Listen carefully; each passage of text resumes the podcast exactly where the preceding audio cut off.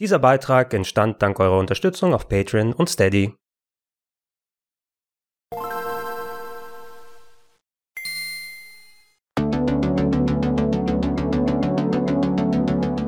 Schönen guten Tag und herzlich willkommen auf rpgheaven.de zu Gregor testet das Sega Mega Drive Mini 2.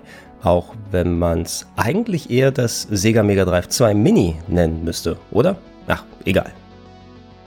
Fast genau drei Jahre nach dem Release des ersten Mega Drive Minis ist nun die, ja, nennen wir es Erweiterungskonsole da. Damals gab es eine Miniaturnachbildung des ersten Sega Mega Drive Modells mit knapp 40 verbauten Spielen, gleich zwei Controllern im 3-Button-Layout plus den entsprechenden HDMI und USB-Stromkabel und das für einen ziemlich guten Preis damals von knapp 80 Euro. Jetzt ist das neue Modell da, wie der Name es sagt, entsprechend dem zweiten Sega Mega Drive Modell nachgebildet, hat jetzt knapp 60 Spiele, die meisten davon neu, nicht alle, aber da gehen wir gleich darauf ein, hat einen Controller mit dabei, dafür im 6-Button-Layout, dann wieder HDMI und USB-Kabel, aber kostet dafür satte 110 Euro.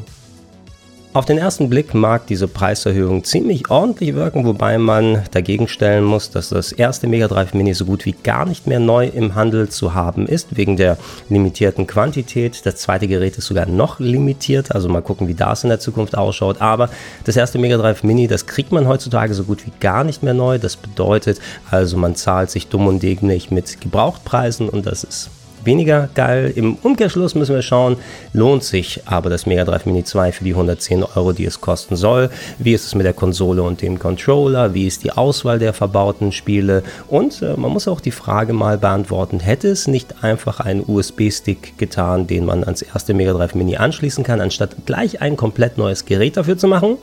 Nun gut, ich habe mir für das Video hier nicht nur die Hardware in aller Ausführlichkeit angeschaut, sondern auch jedes der verbauten Spiele. Wir werden also über alle hier in diesem Video sprechen. Als erstes gehen wir aber erstmal auf den Inhalt der Verpackung ein.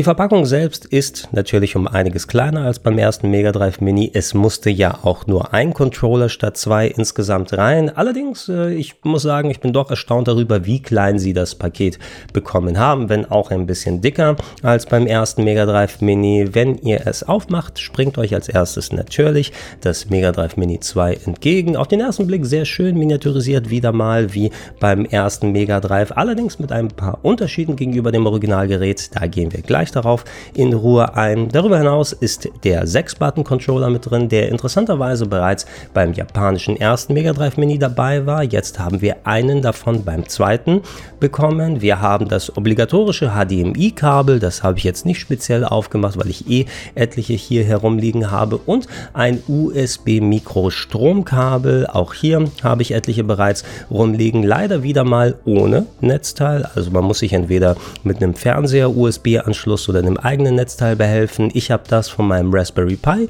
benutzt, das einwandfrei funktioniert hat. Checkt aber aus, wie viel Volt und wie viel Ampere nötig sind, damit ihr keinen Ärger mit dem Gerät in Zukunft habt. Das originale Sega Mega Drive 2 war damals die erste große Revision des Mega Drives von Sega, am besten zu erkennen am ähm, schmaleren und kleineren Gehäuse, das wohl um einiges kostengünstiger für Sega zu bauen war, nicht nur wegen der veränderten internen Technik, sondern es wurden auch etliche Features zusammengestrichen, wie zum Beispiel, dass es keine Klinkenstecker-Kopfhörer-Buchse mehr gegeben hat mit Lautstärkeregler an der Konsole. Auch hat man an den Anschlüssen hinten nochmal gearbeitet. Äh, man konnte also nicht mehr die Kabel vom Mega Drive 1 verwenden, wobei man sagen muss, was ganz cool war, das Mega Drive 2 hat immer noch SCART RGB ausgegeben, sodass man mit dem entsprechenden Fernseher immer noch ein recht knackscharfes Bild haben konnte. Ich hatte mir tatsächlich, obwohl ich bereits ein Mega Drive 1 hatte, auch ein Mega Drive 2 geholt, aber das erst zu der Zeit, wo damals Sega-Konsolen verramscht wurden und ich sehr, sehr günstig an ein Mega CD 2 gekommen bin, auch ein 32X hatte und für diesen, ja, Tower of Doom, den man sich so zusammenbauen konnte mit der ganzen Hardware, da hat das Mega Drive 2 ein bisschen besser gepasst, weil man ansonsten nochmal Plastikschalen mit dem Mega Drive 1 verwenden musste und es nicht ganz so aus einem Guss ausgesehen hat hat. Ähm, ich persönlich aber vom Look her und von der Art bevorzuge immer noch das Mega Drive 1, muss ich sagen.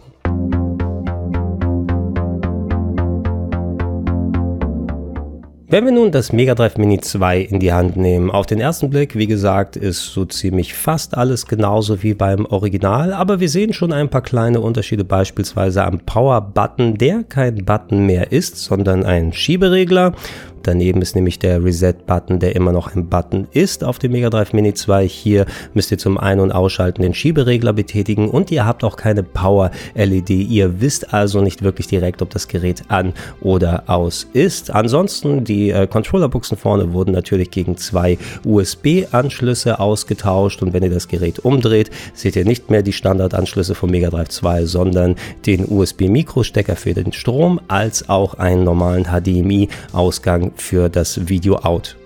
Trotz dieser Unterschiede würde ich aber sagen, man hat den Look des Mega Drive 2 ziemlich gut getroffen, sehr ähnlich wie beim Mega Drive Mini 1, schön kleiner geworden, gerade wenn man es mit den Originalkonsolen her vergleicht. Und dieses Quäntchen extra Liebe zum Detail ist auch drin, wie zum Beispiel, dass der Cartridge Port tatsächlich zu öffnen geht. Es gibt ja Miniaturattrappen der Module, die man oben drauf stecken kann, als auch ein Miniatur Fake 32X beispielsweise, wenn man das Komplettpaket haben will will. Und unten ist sogar die Klappe, die normalerweise für die Pins wäre, um das Mega-CD anzuschließen. Die kann man hier auch aufmachen. Ist zwar nur ein Plastikknüppel mit dran, aber nichtsdestotrotz, auch hier gibt es dann Attrappen vom Mega CD 2, damit man damit auch hier das Komplettpaket haben kann. Und ähm, ich persönlich muss mir das jetzt nicht für etliche Euro nochmal zusätzlich bestellen. Ich habe das bisher auch nur in Japan gesehen, aber wenn das für euch eine Option ist, könnt ihr natürlich auch das Komplettpaket haben, um den Look zu komplettieren. Gehen wir dann mal auf den Controller ein und ich habe leider kein originales 6-Button Mega Drive 2 Pad mehr hier, um den direkten Vergleich zu machen, aber so wie ich mich dran erinnern kann und so wie das Pad hier in der Hand liegt, würde ich sagen, auch hier mal wieder sehr, sehr gut getroffen und super originalgetreu. Rein äußerlich seht ihr natürlich die größten Unterschiede, dass es drei Buttons mehr gibt als auch den Mode-Knopf auf der oberen Seite, der dafür gedacht war, dass man das Pad wieder auf 3-Button-Betrieb umschalten kann für die Spiele, die 6-Button-Pads nicht vertragen sagen haben. Der Unterschied ist, dass der Controller insgesamt ein bisschen kleiner und dicker ist, liegt dadurch, finde ich, aber auch ganz gut in der Hand. Äh, weiterhin über jeden Zweifel haben ist das Steuerkreuz. Das ist jetzt ein bisschen mehr abgehoben vom Gehäuse gegenüber dem Mega Drive 1, aber es liegt gut in der Hand, es liegt gut auf dem Daumen, man kann präzise steuern und man merkt, finde ich insgesamt, dass das Pad quasi die Vorlage für den mehr als exzellenten japanischen Sega Saturn Controller gewesen ist. Wie beim Mega Drive Mini 1 ist hier die Kabellänge der beigelegten Controller bei 2 Metern, was in Ordnung ist, wobei ein bisschen länger geht. Immer eigentlich. Bei mir zum Beispiel sind 2 Meter leider zu wenig, als dass ich die Konsole am Fernseher lassen kann und mich dann auf mein Sofa setze. Ich musste mit einer HDMI-Verlängerung hier arbeiten, damit das Gerät selbst nicht in der Luft hängt beim Spielen. Bedenkt das also, wenn ihr dann äh, entsprechend äh, das Mega Drive Mini 2 in euer Setup mit einbauen wollt, was was leider nicht funktioniert hat, waren meine diversen 8-Bit-Do-Adapter mit Bluetooth, wo ich äh, verschiedene moderne Controller an ältere Geräte anschließen kann. Äh, wobei das könnte auch eine Firmware-Geschichte gewesen sein. Also checkt das nochmal aus. Von Haus aus ging das so, wie meine Adapter hier gewesen sind, leider nicht im Moment.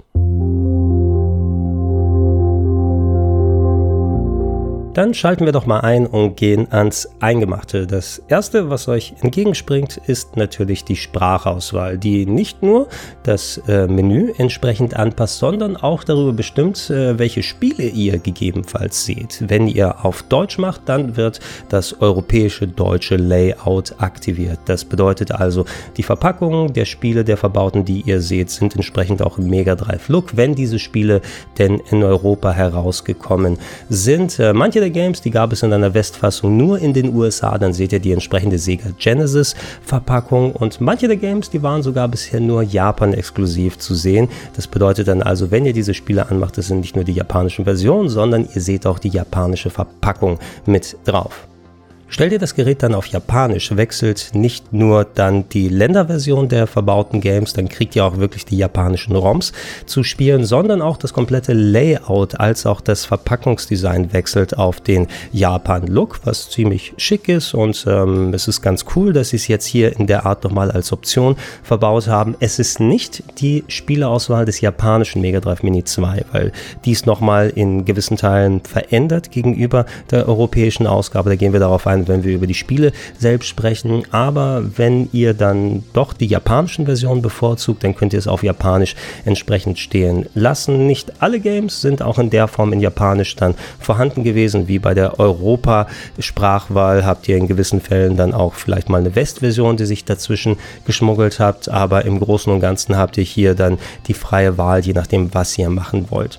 Abgesehen davon kriegt ihr je nach Sprachwahl größtenteils das gleiche Erlebnis mit dem Mega Drive Mini 2, bis auf bestimmte Spiele, die in unterschiedlichen Sprachversionen vorhanden gewesen sind. Wenn ihr so ein Game wie Soleil euch beispielsweise anschaut, was ein ziemlich cooler Zelda-Klon gewesen ist, das war eines der Spiele, das tatsächlich deutsche Texte dann hatte im Originalmodul. Und hier habt ihr auch die deutschen Texte mit der deutschen Sprachwahl. Wenn ihr die anderen Länderversionen wollt, dann schaltet auf die anderen Sprachen drauf. Einen großen Sonderfall gibt es tatsächlich mit Koreanisch weil in Korea scheint wohl das äh, Mega Drive 2 als Sega Genesis rausgekommen zu sein, also mit dem amerikanischen Branding des Gerätes. Und dementsprechend schaltet das äh, Mega Drive Mini 2 auch in den Sega Genesis 2 Modus dann rein mit den US-Verpackungsdesigns, mit entsprechend angepasstem Menü, wobei das auch nicht für alle Spiele entspricht, denn ich habe hier, um das Beispiel von Soleil wiederzunehmen, gesehen, manche Games, die waren tatsächlich auch auf Koreanisch lokalisiert. Und da habe ich so ein bisschen drauf darauf gehofft, oh, kriege ich da vielleicht die US 60 Hertz Version von Soleil, also Crusader of Santi, zu spielen, wie es in Amerika heißt. Und hier hat dann das äh, Mega Drive Mini 2 im koreanischen Modus, aber das koreanische ROM mir dann ausgespuckt. Wir werden ähm, in bestimmten Fällen da auch nochmal bei der Spieleauswahl drüber sprechen, aber im Großen und Ganzen kann man sagen, ähm, es sind sehr viele verschiedene Länderversionen hier eingebaut, aber längst nicht alles, was hätte drauf sein können, um komplett über das Spieleangebot verfügen zu können. Gehen wir dann rüber zu den Einstellmöglichkeiten, die sehr ähnlich wie beim Mega Drive Mini 1 sind, nur in den entsprechenden Punkten nochmal erweitert. Was leider als erstes wieder ins Auge fällt, ist, dass es keine verbauten Handbücher oder Spielehilfen gibt. Es wird wieder mal per QR-Code auf eine externe Website verwiesen und in den meisten Fällen bei den Spielen ist das halb so wild, weil die versteht man auf Anhieb. Es gibt aber auch eine Handvoll komplexere Games, die ohne Handbuch sehr schwierig sind, dass man in die vernünftig reinkommen kann und ja, ja, in solchen Fällen werde ich bei der Spieleauswahl, bei der Besprechung nochmal konkreter darauf hinweisen. Aber nichtsdestotrotz, es wäre ganz schön, wenn man einfach alles in einem Gerät hätte und nicht mit QR-Codes und externen Sites dann arbeiten muss. Hinter Anzeigeoptionen verstecken sich die beiden Bildausgabemodi des Gerätes. Grundsätzlich ähm, gibt das Mega Drive Mini 2 ein Signal mit 720p at 60 Hertz aus, wie fast alle Miniaturkonsolen. Wenn ihr den einen Ausgabemodus wählt, dann wird ein entsprechend halbwegs korrekter Aspect Ratio der Spiele aufgebläht auf den 720p Screen, sodass ihr ganz oben und unten leichte Balken habt, als auch dickere Balken links und rechts, habt dann aber von der Aspect Ratio her das ungefähr korrekte Erlebnis, wie es damals die Spiele ausgegeben haben, als auch, dass ihr komplett auf 16 zu 9 draufstrecken könnt. Das ist was, was ich persönlich eher ungern mache, aber es gibt ja einige Leute, die das so bevorzugen und es hatte auch tatsächlich beim ersten Mega Drive Mini 1 noch einen gewissen Anwendungsbereich, da gehen wir gleich darauf ein, aber ja, mehr wäre da natürlich besser an Optionen. Ich habe in den meisten Fällen hier einfach dann mit dem Balken auf dem Standardmodus gelebt.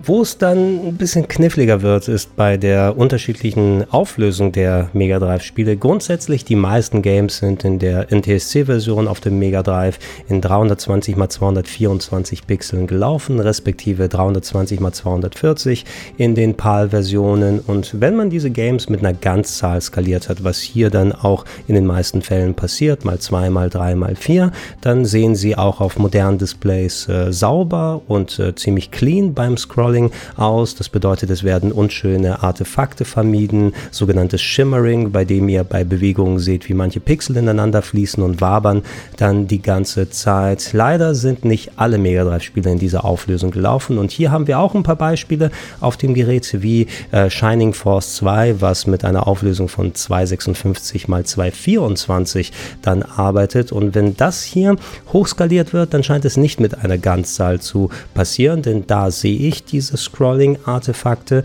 dieses Schimmern bei Bewegungen. Und äh, bei Mega Drive Mini 1 gab es zumindest so eine kleine Lösung, wie man das hier und da wegbekommen kann bei solchen Spielen. Da hat man auf 16 zu 9 innerhalb des Geräts geschaltet und dann beim Fernseher runtergestaucht wieder auf 4 zu 3. Und das hat zum Beispiel bei äh, Wonderboy in Monster World das Schimmern verhindert. Hier konnte ich es bei Shining Force 2 leider nicht ganz rausbekommen. Also checkt mal aus, probiert mit den Modi ein klein bisschen hier und da herum, um das bestmögliche Bild für euch rauszubekommen. Leider müsst ihr am Ende schauen, ob ihr mit den angebotenen Bildoptionen auch hier auskommt.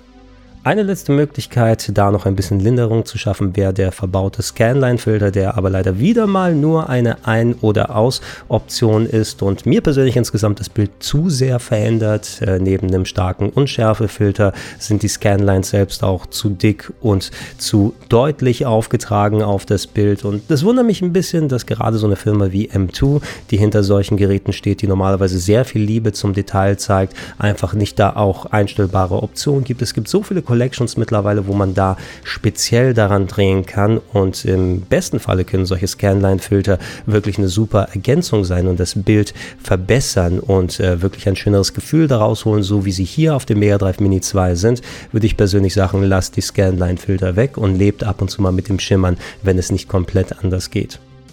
Ansonsten gibt es noch die obligatorischen Rahmen, die man um das 4 zu 3 Bild in Anführungsstrichen drumherum machen kann. Davon sogar ein bisschen mehr als bei Mega Drive Mini 1. Das ist durchaus in Ordnung. Wir werden sie uns auch in Ruhe gleich bei den Spielebesprechungen mal anschauen. Allerdings, ich persönlich habe einen OLED-Schirm und würde es gerne vermeiden, für lange Zeit statische Elemente auf dem Schirm drauf zu haben. Deshalb für mein persönliches Zocken würde ich die meist auslassen. Die mit interessanteste Option, die jetzt hier aber drin ist, ist, dass ihr die Möglichkeit habt, die Soundausgabe entweder an das Mega Drive 1 oder das Mega Drive 2 anzupassen.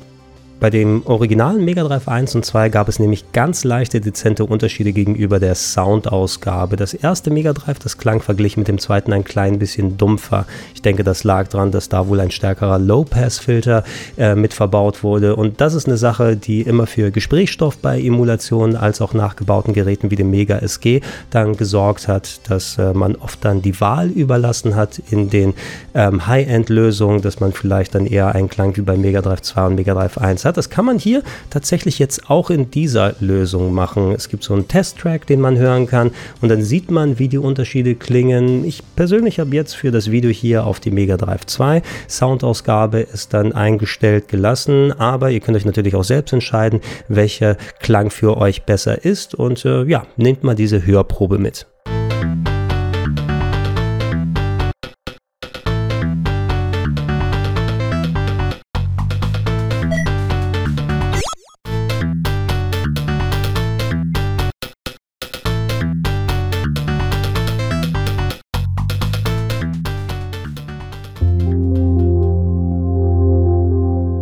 Ein letztes wichtiges Menü ist dann innerhalb der Spiele versteckt, nämlich das für die Quick Saves und zum Zurücksetzen. Das funktioniert hier standardmäßig über den Mode-Button. Finde ich ganz clever, dass man das separat auf diese Taste getan hat, die man ja sonst recht selten dann eingesetzt hat. Äh, allerdings kann man deren Funktion auch ein bisschen adaptieren im Hauptmenü, dass man ein bisschen länger gedrückt halten muss, statt einmal drauf zu drücken, damit die Mode-Funktion erhalten wird. Oder dass man sogar komplett auf die Start-Taste dann legt mit länger gedrückt halten, wenn man komplett den Mode-Button frei frei haben möchte. Ich persönlich habe es dann draufgelassen und wenn ihr da drin seid, habt ihr die obligatorischen vier Save States pro Spiel, die dann entsprechend auch mit den Länderversionen dann einhergehen. Also je nachdem, bei welcher Länderversion ihr was gespeichert habt, das nimmt den Save Slot auch ein. Ihr bekommt nicht, wenn ihr beispielsweise beim japanischen Sonic CD dann ein Save macht und dann auf die Euro-Version wechselt, nochmal vier Save States dazu. Bedenkt das also bei dem Abspeichern grundsätzlich, aber funktioniert das da ganz normal. Ihr könnt die Save States auch absperren, damit ihr sie nicht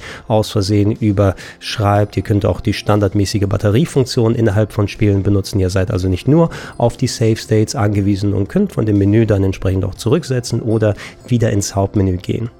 Bevor wir nun ans Eingemachte gehen und die Spiele im Detail besprechen, kurz was zur Emulation und deren Qualität an sich, als auch den Lag, den das Gerät mit sich bringt. Wie beim Mega Drive Mini 1 saßen mal wieder M2 hinter dem Mega Drive Mini 2. Die machen ja schon seit sehr, sehr vielen Jahren viel in Sachen Emulation als auch Retro-Konsolen. Man kann also davon ausgehen, dass die grundsätzlich ihre Arbeit gut und sauber machen und wie beim Mega Drive Mini 1 die verbauten Standard Mega Drive Spiele machen wieder mal eine sehr gute Figur. Das hätte ich auch persönlich nicht anders erwartet. Eine Ergänzung, die es jetzt hier gegeben hat, ist, dass auch Mega CD Spiele mit bei sind. Zwar nicht so viele, knapp ein Dutzend sind hier mit mit verbaut. Und das Mega CD war ja das CD-ROM Add-on, was nicht nur Spiele auf CD möglich gemacht hat, sondern auch ein bisschen extra Hardware drin hatte, um nochmal ein paar erweiternde Fähigkeiten grafisch dem Mega Drive zu verleihen. Und von dem, was ich hier sehen konnte, die werden hier recht einwandfrei ebenfalls abgebildet, ähm, was ja grundsätzlich mit anderen Emulationskonsolen oder Software wie RetroArch und den entsprechenden Cores auch ja ganz gut ausschaut, aber da kann ich auch sagen, M2, die wissen einfach, was sie machen und das funktioniert funktioniert hier auch sehr, sehr gut. Eine Sache, die leider beim Mega Drive Mini 2 fehlt, ist die Emulation von 32X Spielen. Das 32X war ja ein weiteres Add-on für das Mega Drive, das man oben drauf stecken konnte. Da gab es zwar nicht so viele Games dafür, aber da war umso verbesserte Technik drin, um zum Beispiel auch rudimentäre 3D-Fähigkeiten mit beizupacken. Und äh, ich persönlich hatte ein 32X, da gab es eben eine Handvoll Games wie Virtual Racing oder Stellar Assault, die durchaus beeindruckend waren und Spaß gemacht haben. Und da hatten M2 im Vorfeld gesagt, da reicht die Leistung der Standard-Hardware, die in dem Mega Drive Mini 2 drin steckt, leider nicht aus, was ein bisschen schade ist, denn das hätte es wirklich nochmal rundum komplett gemacht, dass man nochmal ein paar Handvoll der 32X-Spiele hat. Auch sowas wie Knuckles Chaotix wäre ganz interessant gewesen. Eines der verlorenen Sonic-Spiele, weil es einfach nur exklusiv auf der Plattform gewesen ist. Und ähm, ja, ihr könnt 32X-Spiele zwar mit vielen anderen Emulationslösungen dann spielen. Raspberry Pis beispielsweise haben seit der Dreier-Ausgabe so gut wie kein Problem damit, 32X-Spiele abzuspielen. Die sind hier leider nicht vorhanden, was ja vielleicht bei einem Mega Drive Mini 3 mal endlich möglich sein wird. Bei all der Lobhudelei muss man aber auch sagen, natürlich als Simulationslösung hat auch das Mega Drive Mini 2 mit einer gewissen Art von Lag auf verschiedenen Arten zu kämpfen. Lag bedeutet ja eine Verzögerung und äh, es ist eine Emulation, das heißt, äh, die äh, Hardware, die wir hier haben, die muss ja nicht nur das Spiel entsprechend ausgeben und verarbeiten, sondern auch die Konsole dahinter noch berechnen und das bringt automatisch mehrere Millisekunden an Verzögerung rein. Und äh, manche Mini-Konsolen, die hatten mehr damit zu kämpfen als andere, also dem dem Unterschied gegenüber, wann ihr eure Eingaben am Controller macht und wann sie auf dem Bildschirm ausgegeben werden. Ich persönlich habe hier nicht die Tools, um auf die Millisekunde genau zu berechnen, hey, wie ist es mit der Verzögerung hier und da, was ist mit dem Sound, wird er vernünftig ausgegeben. Für mein Gefühl war das schon bei den letzten Malen einigermaßen vernünftig und auch hier hatte ich eigentlich so gut wie keine Probleme. Alles, was ich an Jump'n'Runs und Fighting Games gespielt habe, die Moves kamen vernünftig raus, es hat sich responsiv angefühlt für mich. Es kann aber auch sehr gut sein, dass ich mich mittlerweile nach den vielen Jahren an Emulationsgeräten daran gewöhnt habe. Ich habe mir ein paar Erfahrungsberichte im Internet mal angeschaut von Leuten, die da ein bisschen empfindlicher sind und auch mal ein bisschen genauer dann schauen können, wo jemand mal das Mega Drive Mini 2 gegenüber einer FPGA-Lösung dann äh, gesetzt hat, also eine Hardware-Simulation, dann über solche Geräte wie dem Mister, bei dem ähm, solche extra Emulationsverzögerungen nochmal getilgt werden. Und die meinen, im direkten Vergleich haben sie schon einen Unterschied gesehen, aber dass es wohl ein bisschen besser sein soll als noch beim Mega Drive Mini 1, also dass es einen kleinen Tacken responsiver ist. Was wohl noch vorhanden ist, ist eine gewisse Art von Soundlag, also ein Unterschied gegenüber äh, dem Bild, was ausgegeben wird und wann der entsprechende Sound kommt. Das war auch beim Mega Drive Mini 1 durchaus spürbar und das soll auch jetzt hier vorhanden sein. Also wenn ihr empfindlich dem gegenüber seid, behaltet es gerne im Hinterkopf. Ich, wie gesagt, persönlich bin da mittlerweile nicht mehr so enorm empfindlich und hatte das Gefühl grundsätzlich, dass sich der Stuff hier auf dem Mega Drive Mini 2 ganz gut spielt. Also, dann, lass uns mal zu den Spielen hingehen. Auf der Verpackung vom Mega Drive Mini 2 steht, dass da 60 verbaute Spiele sind, 41 für das Mega Drive, 12 für das Mega CD, als auch 7 Games, die es so in der Form bisher nicht gegeben hat, die entweder von verschiedenen Prototypen nochmal finalisiert wurden oder neu portiert wurden auf das Mega Drive Mini 2, also dass wir auf eine Zahl von 60 kommen. Ich würde aber eher sagen, man kann sogar von der Zahl von 61 sprechen, denn da gibt es so einen bestimmten Sonderfall ich werde jetzt von der deutschen Liste dann ausgehen und habe die nach Erscheinungsdatum sortiert, sodass wir eine gewisse Progression haben. Wir starten deshalb auch mit Herzog 2. Nicht wundern, wo Teil 1 ist. Ich glaube, das war ein computerexklusives Game in Japan gewesen. Herzog 2 ist aber auch ein Spiel, was für sich hier stehen kann. Und ich gebe es hier gleich zu, das war ein Game, was ich damals nicht so richtig verstanden habe und heute auch nicht so wirklich. Was auch zu einem guten Teil daran liegt, dass eben keine Handbücher hier auf dem Mega Drive Mini 2 gewesen sind. Allerdings muss ich sagen, auch wenn ich es nicht ganz verstehe, ich äh, habe sehr häufig gehört von Leuten, die da richtig reingekommen sind, dass es auch richtig Spaß macht, denn Herzog 2 wird so ein bisschen was äh, wie als einer der Pioniere der Echtzeitstrategie angesehen, noch Jahre vor Dune 2 dann rausgekommen, also dem Spiel, was dann moderne Echtzeitstrategie gefestigt hat und ähm, dann zu Command Conquer und anderen Games geführt hat. Bei Herzog 2 funktioniert es noch ein bisschen anders. Man hat ein Top-Down-Strategie-Game, wo man in Echtzeit verschiedene Einheiten bewegen kann. Es gibt sogar einen Multiplayer-Modus mit Splitscreen, der mit dabei ist und wie genau es funktioniert, das kann ich euch leider nicht sagen, aber es ist ganz cool, dass es hier mit drauf ist und wenn ihr euch damit beschäftigen wollt, dann tobt euch aus. Als nächstes wären wir bei Rainbow Island Extras, einer erweiterten Portierung des äh, Arcade-Klassikers, des Sequels zu Bubble Bobble, wobei es sich sehr anders als Bubble Bobble gespielt hat damals. Euer Charakter äh, wirft Regenbogen, kann sie als Treppe verwenden oder um Gegner damit zu besiegen und ihr seid dann in vertikalen Leveln von unten ganz nach oben unterwegs. Es ist ein bisschen kniffliger von der Steuerung her. Ich habe es damals sehr, sehr gerne auf dem C64 gespielt und hier in der Mega Drive-Fassung muss ich sagen, ja, es steuert sich schon besser und sieht auch auch ganz vernünftig aus. Ich weiß nicht, ob es ganz sonst, aber mit der Arcade-Version konkurrieren kann. Ähm, extra steht hier für, das ist ein extra Modus, wo die Levelauswahl oder die Level-Reihenfolge nochmal ein bisschen angepasst wurde. Finde ich jetzt so ein bisschen semi-cool, vor allem weil man immer mit einem sehr dunklen Level startet, statt dem großen, hellen, blauen Level, den man normalerweise hat. Ähm, auch hier, wurde hier die Musik ein bisschen angepasst, wenn ihr im Originalmodus spielt. Da sollte eigentlich eine Chiptune-Fassung von Somewhere Over the Rainbow laufen, was dann eben die Grundmusik war für das Spiel, das hier auch den Charakter gegeben hat. Ich Soweit ich gehört habe, wurde das hier für das Mega Drive Mini wohl aus rechten Gründen nochmal ausgetauscht gegen den neutraleren Tune, ähm, der nicht ganz so cool ist. Nichtsdestotrotz, ähm, das sollte aber nicht euren Spaß daran schmälern und eine solide Ergänzung, die ganz cool ist, dass sie hier mit drauf ist.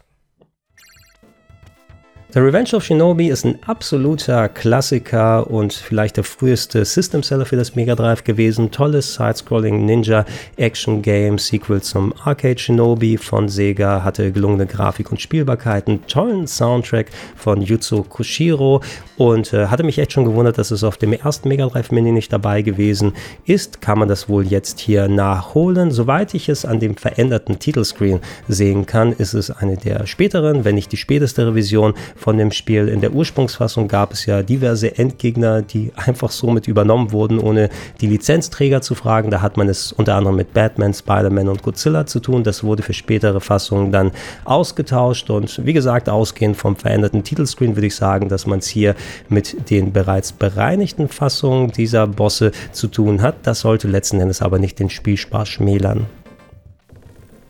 Super Hang-On ist eine Umsetzung des Arcade-Klassikers mal wieder von Sega, eines der frühesten Superscaler-Games, damals von Yu Suzuki dann umgesetzt und Super Hang-On, also ich, ich, persönlich mag die äh, späteren Superscaler-Games ein bisschen mehr, insbesondere sowas wie Outrun hat mir persönlich sehr, sehr viel Spaß gemacht. Ich glaube, Super Hang-On, das war in der Arcade beeindruckend und äh, sah auch entsprechend da nicht nur gut aus, sondern hatte ja auch diese Motorradattrappe, auf die man sich raufsetzen kann, um dann ein authentischeres Gefühl zu haben. Hier in der Mega Drive-Fassung finde ich, ja, es ist schon ein solides Game, insbesondere für die frühe Zeit, wo es rausgekommen ist. Es könnte ein bisschen flüssiger vom Scrolling her sein und irgendwie habe ich auch hier nicht so richtig das Gefühl für die Steuerung und ja, den Speed gefunden. Und äh, eine nette Beigabe, dass die hier mit drin ist, aber ich würde sagen, rein vom Spielerischen her kriegt man heutzutage bestimmt immer einiges Besseres.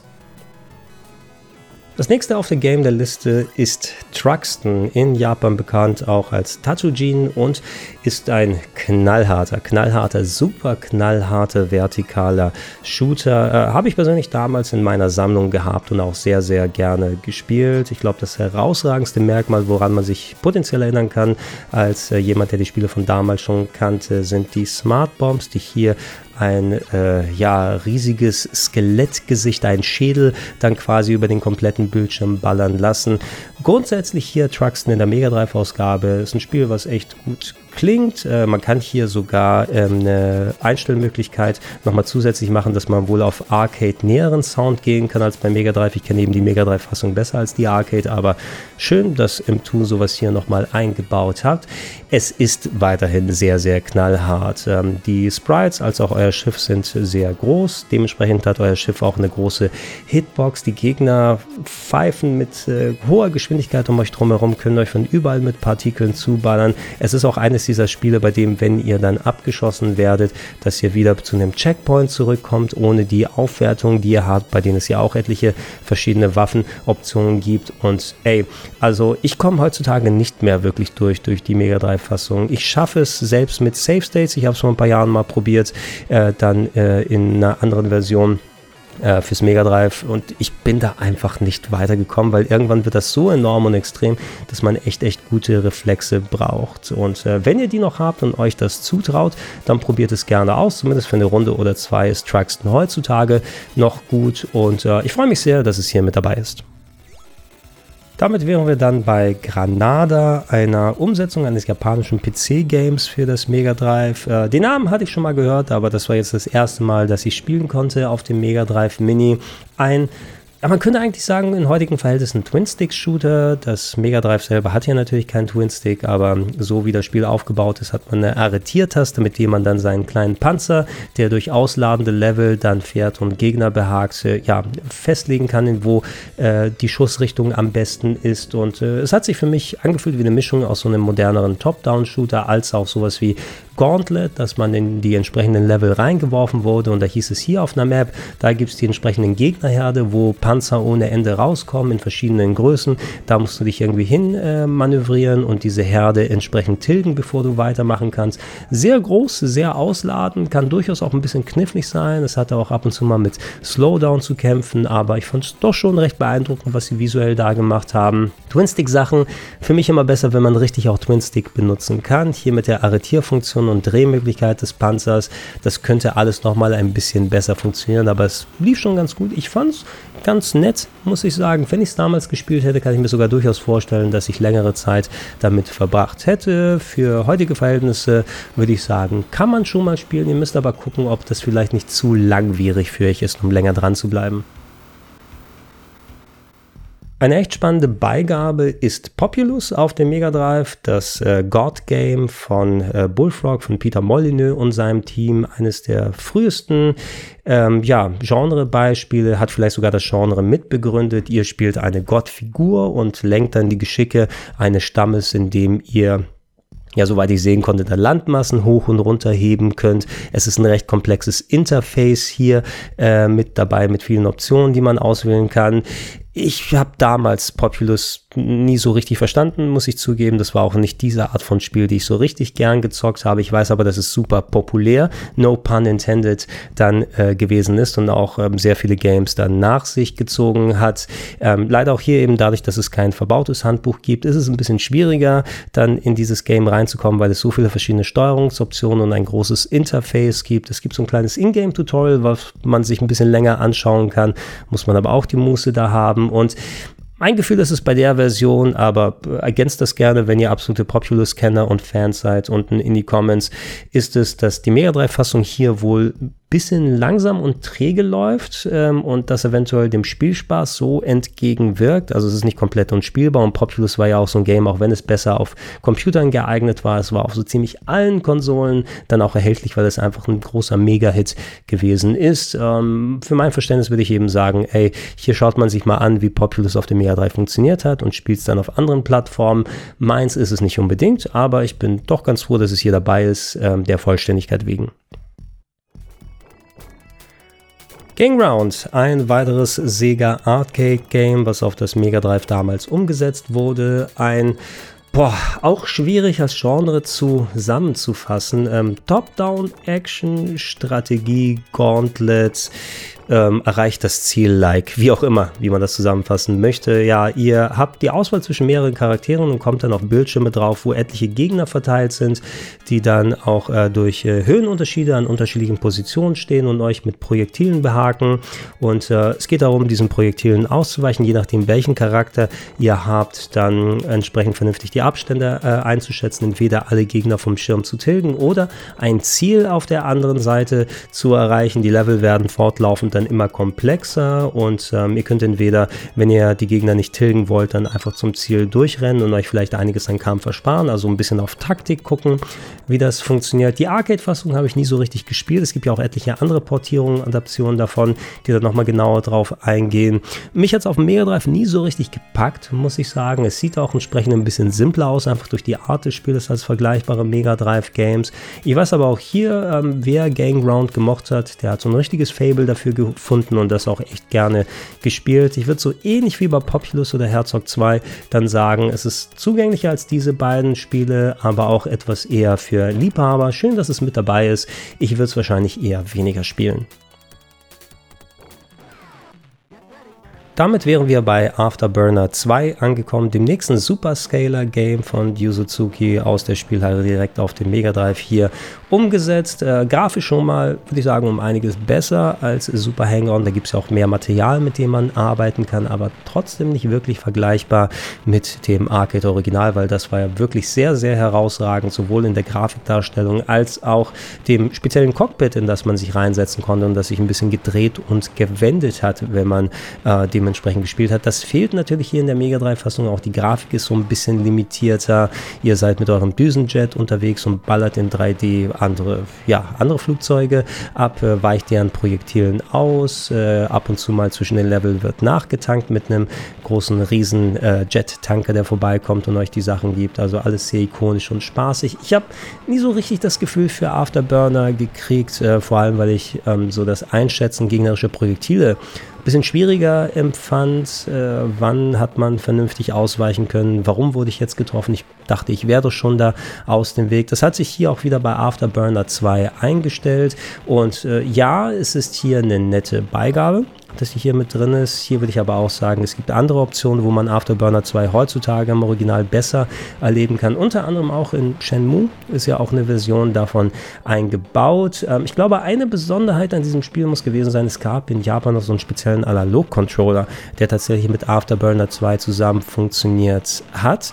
Ähm, irgendwas äh, äh, kann man wohl durchscheinen sehen, dass hier wohl der Analog-Support auch mit drin ist, äh, wenn man eine Möglichkeit hat, eine gewisse Art von Controller hier wohl mit anzuschließen. Also wenn ihr da mehr Erfahrung mit habt, gebt das gerne in die Comments mit weiter. Ich konnte das hier mit dem Standard 6 Button Pad probieren und da hat sich okay gesteuert, war aber nicht dabei seit letzter Schluss.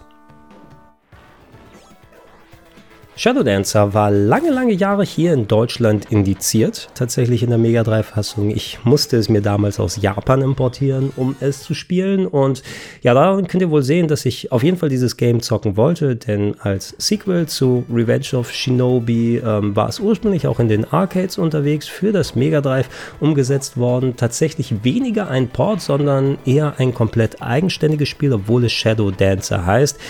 Warum es jetzt indiziert gewesen ist, dieses Spiel ist jetzt nicht so ultra super hyper blutig wie andere Sachen, aber ihr habt äh, neben der typischen Ninja-Action, die jetzt so ein bisschen in Richtung Endzeit auch geht, auch einen Hund mit dabei, der gehetzt werden kann auf Gegner und äh, eventuell ist das wohl der Grund, dass es viel zu gefährlich war, um es dann in Kinderhände zu geben. Ähm, die Mega 3-Fassung hier, die ist anders als die Arcade-Version, geht ein bisschen weg eben vom traditionellen reinen Side-Scrolling-Gameplay und mehr auf einer Ebene, sondern ähm, es äh, geht durchaus auch hier häufiger mal ein bisschen vertikaler und anders zur Sache. Also ich hätte das Gefühl, dass das Level-Design hier so einen kleinen Tacken freier als beim originalen Shadow Dancer gewesen ist. Äh, ich mag beide Versionen ganz gerne. Das Mega Drive-Spiel ist hier auch äh, mehr als wert genug, um es zu spielen. Ich persönlich finde Revenge of Shinobi einen Tacken besser als Shadow Dancer, aber auch so in der Fassung ein echt cooles Spiel. Und äh, ja, try it out. Äh, spielt es direkt nach Revenge of Shinobi oder andersherum, je nachdem,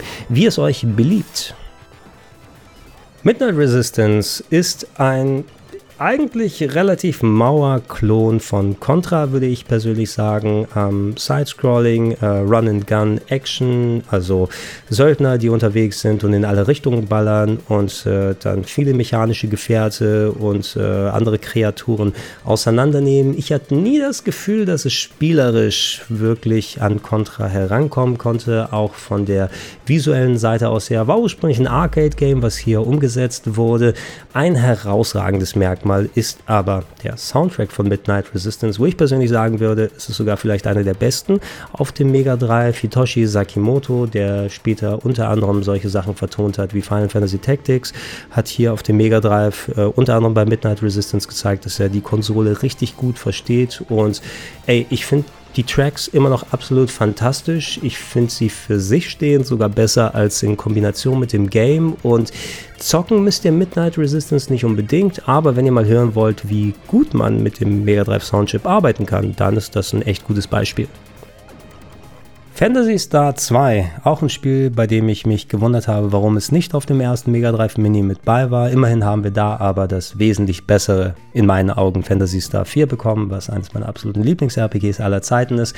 Fantasy Star 2, hey, als Nachfolger zu Fantasy Star vom Master System war es natürlich für äh, gerade frühe Mega Drive-Besitzer eine Offenbarung, ein echt schönes Top-Down-Rollenspiel zu der damaligen Zeit gewesen. Fand ich persönlich ein bisschen schade, dass die 3D-Dungeons aus äh, dem originalen Fantasy Star rausgekommen sind. Wobei ich sagen muss, dass die Zeit nicht besonders gnädig gegenüber Fantasy Star 2 war. Eine eigenständige Storyline, alles äh, natürlich so ein bisschen Sci-Fi und Zukunfts basiert. Allerdings war Fantasy Star 2 schon einige Jahre nach dem Release so, dass es doch sehr zäh und langwierig sich gespielt hat. Eine enorm hohe Encounter Rate, ähm, Dungeons waren teilweise super labyrinthartig. Also wenn ihr das Game in Deutschland gekauft habt, dann war sogar ein kompletter Spieleberater mit dabei, zumindest in der Version, die ich hatte, die dann Dungeon-Karten und alles drin hatte. Und ohne die wäre das auch so gut wie unspielbar gewesen. Und ihr müsst trotzdem dann ohne Ende grinden, damit ihr vernünftig weiterkommt. Immerhin in der Fassung, die ihr hier drin drin habt, gibt es noch eine sogenannte Easy-Fassung, die ihr wählen könnt. Ähm, M2 hatten vor vielen Jahren äh, das Spiel auch mal für die PS2 in einer Neuauflage adaptiert und die hat einem verschiedene Optionen gegeben, so zum Beispiel, dass die Encounter-Rate ein bisschen heruntergedreht wird und dass es dann mehr Experience und solche Sachen gegeben hat. Und ähm, eine dieser Voreinstellungen, die das Spiel so ein bisschen leichter gemacht hat oder verträglicher, würde ich persönlich sagen, weil wirklich leicht ist es auch nicht, was ihr da ähm, vorgesetzt bekommt. Ähm, die ist jetzt hier hier mit drin und wäre auf jeden Fall auch zu empfehlen, wenn ihr es heutzutage erleben wollt, gegenüber dem so, doch recht zähen und grindlastigen Original. Äh, man muss es vielleicht nicht heutzutage unbedingt gespielt haben. Es ist schon ein Klassiker, aber einer der wesentlich äh, dann überholt wurde, gerade von den eigenen Sequels, insbesondere mit Fantasy Star 4. Wenn ihr das noch nicht gespielt habt, macht dann bitte das. Schön, dass es hier mit drauf ist und auch hier des Komplettismus wegen. Und ich habe es natürlich auch äh, im Regal stehen, selbst im Original, weil ich einfach ein Sammler bin. Aber ich hatte auch schon vor vielen, vielen Jahren für mich persönlich gesagt, hey, ähm, Fantasy Star 2 wäre jetzt nicht unbedingt eines der Games, die ich nochmal so erleben würde in der Originalfassung. Also schaut rein und entscheidet dann selbst. Wesentlich besser gealtert als Fantasy Star 2 würde ich persönlich aber sagen, ist Shining in the Darkness, das erste Spiel der Shining-Unterserie von Camelot, die ja sehr, sehr viele verschiedene Arten von Games herausgebracht hat. Und Shining in the Darkness ist vielleicht sogar ein kleines bisschen näher an dem ersten Fantasy Star dran. Es ist ein Dungeon Crawler. Ähm, das bedeutet also, ihr seid hauptsächlich in einem 3D-Dungeon unterwegs und äh, kämpft dort rundenbasiert gegen Monster. Habt eine Hub-Welt, eine Stadt, in die ihr wieder rausgehen könnt mit angrenzendem Königsschloss, äh, bei dem ihr zwischendurch dann zum Beispiel die Story weitertreibt und mit Leuten dann redet. Ich fand damals zu der Zeit, dass es visuell und soundtechnisch wirklich fantastisch für die Zeit gewesen ist, vor allem weil es auch so ein frühes RPG war, vor allem die großen Comic-Porträts und die auch schön geschriebenen äh, US-Dialoge, also auf Englisch, da hat, das hat dem Spiel schön Charme gegeben und das grundsätzliche Gameplay in den Dungeons unterwegs sein, die sahen gut aus, das hat sich ganz spaßig gespielt, es konnte auch ziemlich schnell recht hart werden für die damalige Zeit. Äh, ich finde, es ist verträglicher, wie gesagt, als Fantasy Star 2 und eine Sache, die es schwierig aber macht, es heutzutage zu spielen, es gibt so kein Standard-Automapping, das hier dann in den ewig gleich aussehenden den Dungeons ähm, sehen könnt, wo ihr sofort seid, um die Orientierung entsprechend nicht so direkt zu verlieren. Es gibt einen Zauberspruch, den man erlernen kann, der einem dann eine Dungeon Map zeigt, die man freigeschaltet hat. Der kostet eben auch MP und ist etwas, was ihr leider nicht sehr häufig einsetzen könnt, weil ihr die MP für andere Sachen braucht. Ähm, ja, da hätte ich mir gewünscht bei einer moderneren Fassung, ähnlich wie es bei der Switch-Version von Fantasy Star 1 gewesen ist, dass man dann eine permanente Dungeon Map bekommen hat. Die hätte alles nochmal wirklich um einiges verträglicher gemacht. Das war eben ein Spiel aus der Ära, wo man noch schön das Karo-Papier genommen hat und selbst Karten gezeichnet hat und gehofft hat, äh, dass man sich trotzdem nicht darin verläuft, um dann irgendwelche Indikatoren zu haben oder sich nicht verzeichnet. So wie es ist, ey, schaut rein. Ich würde es auf jeden Fall bevorzugen gegen Fantasy Star 2, weil es eben auch noch relativ fresh und modern wirkt. Und ihr seht auch hier mal, wo sowas wie die Shining-Serie angefangen hat, inklusive solcher Elemente wie dem U-Über-Kreuz-Menü, was in so vielen anderen Games dann auch Anwendung gefunden hat. Äh, ein tolles Game, hätte auch auf dem Mega Drive Mini 1 mit dabei sein müssen, meines Erachtens. Bonanza Bros ist wieder eine Arcade-Umsetzung von Sega. Ein etwas anderes Spiel, wo ihr zwei stilisierte Männchen auf einem Einbruchsdiebstahl dann begleitet. Ihr geht durch verschiedene Locations durch und äh, versteckt euch vor der Polizei, sammelt dann, je nachdem wie es angezeigt wird, ähm, ja, entsprechende Kunstschätze ein und andere Sachen, die ihr klauen wollt, dürft euch nicht erwischen lassen und müsst dann mit dem Helikopter entkommen. Das Spiel war zweigeteilt, äh, quer auf dem Bildschirm, weil man das auch im Multiplayer dann äh, spielen sollte. Wenn ihr alleine spielt, ist entsprechend dann auch nur die Hälfte des Bildschirms für euch verwendbar. Mich jetzt immer so ein bisschen an solche Games wie Wachroboter Jagd Yuppie in Deutsch damals auf dem Atari oder ich glaube Keystone Capers war der originale Name des Spieles, wo man ja auch auf so Verbrecherfeldzügen gewesen ist, daran erinnert, wobei es um einiges komplexer ist als das genannte Spiel. Ähm, ist okay. Hier auf dem Mega Drive kann man bestimmt machen, gerade wenn man im Multiplayer mal was spielen möchte. Von Bonanza Bros gab es aber auch von der Arcade-Fassung diverse Umsetzungen und Portierungen, die man anderswo noch spielen kann. Und hier ist es auch wieder so ein bisschen ein Game. Dafür holt man sich keinen Mega Drive Mini 2. Schön, dass es da ist. Ähm, ich würde es wahrscheinlich eher weniger spielen. Outrun ist äh, einer meiner liebsten Arcade-Klassiker aller Zeiten, eines der Games, die ich absolut in mein Herz geschlossen habe. Auch wieder ein Superscaler-Game von Yu Suzuki, aber eben etwas, was ich sowohl in der Originalfassung, auch als insbesondere im Sequel Outrun 2 wirklich für sehr, sehr viele Stunden gespielt habe, auch in x-fach-Versionen, die überall rausgekommen sind. Anders als viele der Rundkurs-Racer von damals gab es hier eher so ein Querfeld-Einrennen über viele verschiedene Locations, wo ihr dann mit dem Zeitlimit auch dem, äh, als auch dem Stadtverkehr zu kämpfen hatte. Das aber wirklich mit äh, hohem Geschwindigkeitsgefühl, mit äh, schöner Grafik, mit toller Musik, die dann beigepackt wurde. Im Original zumindest hier in der Mega 3-Fassung. Ah, naja, hier hatten wir ja schon einige Super Scaler Ports. Wir hatten Super Hang-On, wir hatten Afterburner 2. Ähm, Outrun hier wieder mal ein kleines bisschen besser, würde ich sagen. Das merkt man auch durch das spätere Erscheinungsdatum. Also es sieht schon grafisch ganz okay aus. Ich finde so, die Farbpalette ist mir ein bisschen zu dumpf. Ja, also ich bin es ein bisschen bunter gewöhnt von Outrun selber her und ähm, sie hätte auch schicker und schneller sein können, die Grafik, gerade auch von den Elementen, die da mit dabei sind. Das macht leider bei so einem Rennspiel doch um einiges was aus. Immerhin die Mega 3 Version der Musiken, die klingen ganz gut. Das ist ja auch schon mal was ganz Wichtiges. Dass Outrun aufs Mega 3 gekommen ist, ist eine tolle Sache. Es ist nicht meine präferierte Version, nicht meine Lieblingsversion. Dafür habe ich das Arcade-Original eben zu lange gespielt. Unter anderem in den Yakuza-Spielen mit drin, als auch sehr vielen vielen anderen Compilations. Und ja, hey, Outrun muss hier mit dabei sein, auch wenn es eine vergleichsweise schwächere Version ist, aber sie ist jetzt nicht so schlecht, dass man sie überhaupt nicht spielen sollte. Ein paar Runden kann man hier sicher schon mal drehen. Golden Axe 2, das Mega Drive-exklusive Sequel des ersten Golden Axe, natürlich ein großer Arcade-Klassiker, Sidescrolling, Beat'em Up äh, mit äh, entsprechendem Barbaren-Design, wurde ja auch recht kompetent auf das Mega Drive umgesetzt mit dem ersten Teil. Ich habe den ersten damals im Port gehabt und ganz gerne gespielt, konnte sich nicht ganz mit dem Arcade-Originalen messen lassen und das Golden Axe 2, was ihr hier seht, ist auch exklusiv für das Mega Drive rausgekommen. Es gibt ein Arcade-Sequel namens ähm, Revenge of Death Adder, müsste es gewesen gewesen sein, was aber grafisch und spielerisch komplett aus dem Vollen geschöpft hat. Und das war eines der Games, die wir lange Jahre ja leider nicht im Heimbereich gesehen haben. Erst vor einigen Jahren kam dann für das Sega Astro City Mini Cabinet eine verbaute Version davon raus. Also man musste auch eine komplette Hardware kaufen, um da den Heimport zu haben. Golden X2 spielt sich sehr ähnlich gegenüber dem ersten Teil, entsprechend mit der Auswahl eures Charakters auch wieder eher weitläufigere Beat'em-Ups dann mit äh, entsprechender Fantasy-Thematik. Ähm, ich habe es nie so lange gespielt, muss ich sagen. Ich kann es auch nicht vernünftig beurteilen. Gegenüber ist es jetzt besser als der erste Teil. Es spielt sich zumindest ganz äh, in Ordnung. Man hat auch wieder eine Auswahl an verschiedenen Reittieren, auf die man dann drauf kann. Ähm, die Action sieht ganz gut aus, die Grafik ist in Ordnung, musikalisch passt das alles. Wenn ihr große Golden X-Erfahrungen habt, könnt ihr mir wahrscheinlich sagen, ob das vielleicht besser oder schlechter ist gegenüber dem ersten Teil von dem. Aber was ich mit den Jahren als auch jetzt hier davon gesehen habe, fand ich es ganz gut und äh, schön, dass es dabei ist. Desert Strike war eines dieser Spiele, respektive Serien, von denen ich immer wieder viel gehört habe. Aber wenn ich so richtig dran zurückdenke, richtig groß gespielt, für länger habe ich sie jetzt nicht unbedingt.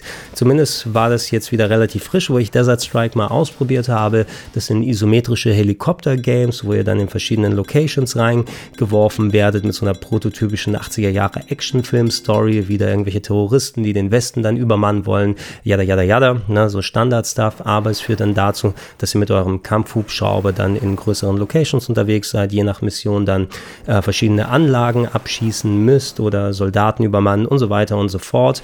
Ähm, hat sich ganz solide gespielt, hatte Panzersteuerung, ähm, sodass ihr selbst mit der isometrischen Grafik einigermaßen präzise da steuern könnt. Es sah grafisch vernünftig aus. Ähm, ich hatte jetzt nicht das Gefühl, dass es was ist, wo ich viele, viele Jahre später so richtig geil reinkommen kann dann. Auch etwas, was man so zwischendurch mal ab und zu mal probiert. Wenn dann, war so mein Gefühl, vielleicht würde ich einen der PlayStation 1 Ableger dann davon spielen, die alles schon mal ein bisschen abgedatet und modernisiert haben. So wie es hier drauf ist, ganz nett. Äh, Electronic Arts hätte ja auch durchaus mehr Spiele hier auf dem Mega Drive Mini 2 haben können, als jetzt Desert Strike, was sie gepublished haben und Populous in dieser 2 Kombination, aber eine nette Beigabe. Ich hätte mich vielleicht persönlich mehr über ein FIFA gefreut. Das hätte die FIFA nicht so ganz gern gesehen mit den Lizenzen, die da mit drin sind. Aber so wie es ist, nehme ich auch gern Desert Strike mit.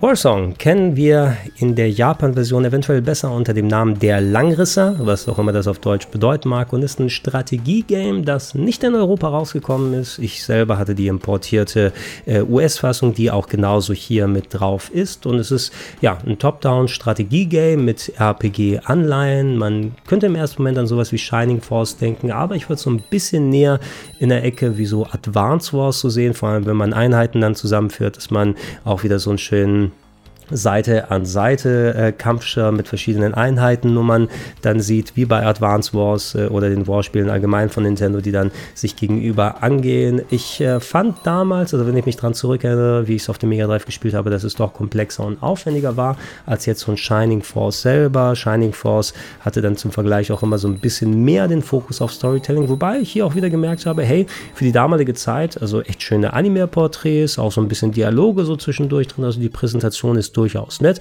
wobei ein bisschen rudimentär und simpel verglichen mit späteren und aufwendigeren Strategie-Games. Ähm, ganz cool, dass es hier mit äh, dabei ist. Gab es ja auch etliche Sequels, die dann nicht lokalisiert wurden. Wir haben, glaube ich, vor einigen Jahren dann mal ein Remake für modernere Plattformen bekommen vom ersten und zweiten Teil. Das hier ist der erste Teil der Langrisse, der zweite wurde leider nie offiziell lokalisiert äh, dann bekommen, aber die haben natürlich ein bisschen moderneres ähm, Porträtdesign und wie sie dann grafisch und spielerisch umgesetzt sind. Ähm, ja, ich habe es damals gern gezockt. Äh, schön, dass es hier mit drauf ist und schaut da mal gerne rein, wenn das eure Art von Genre ist.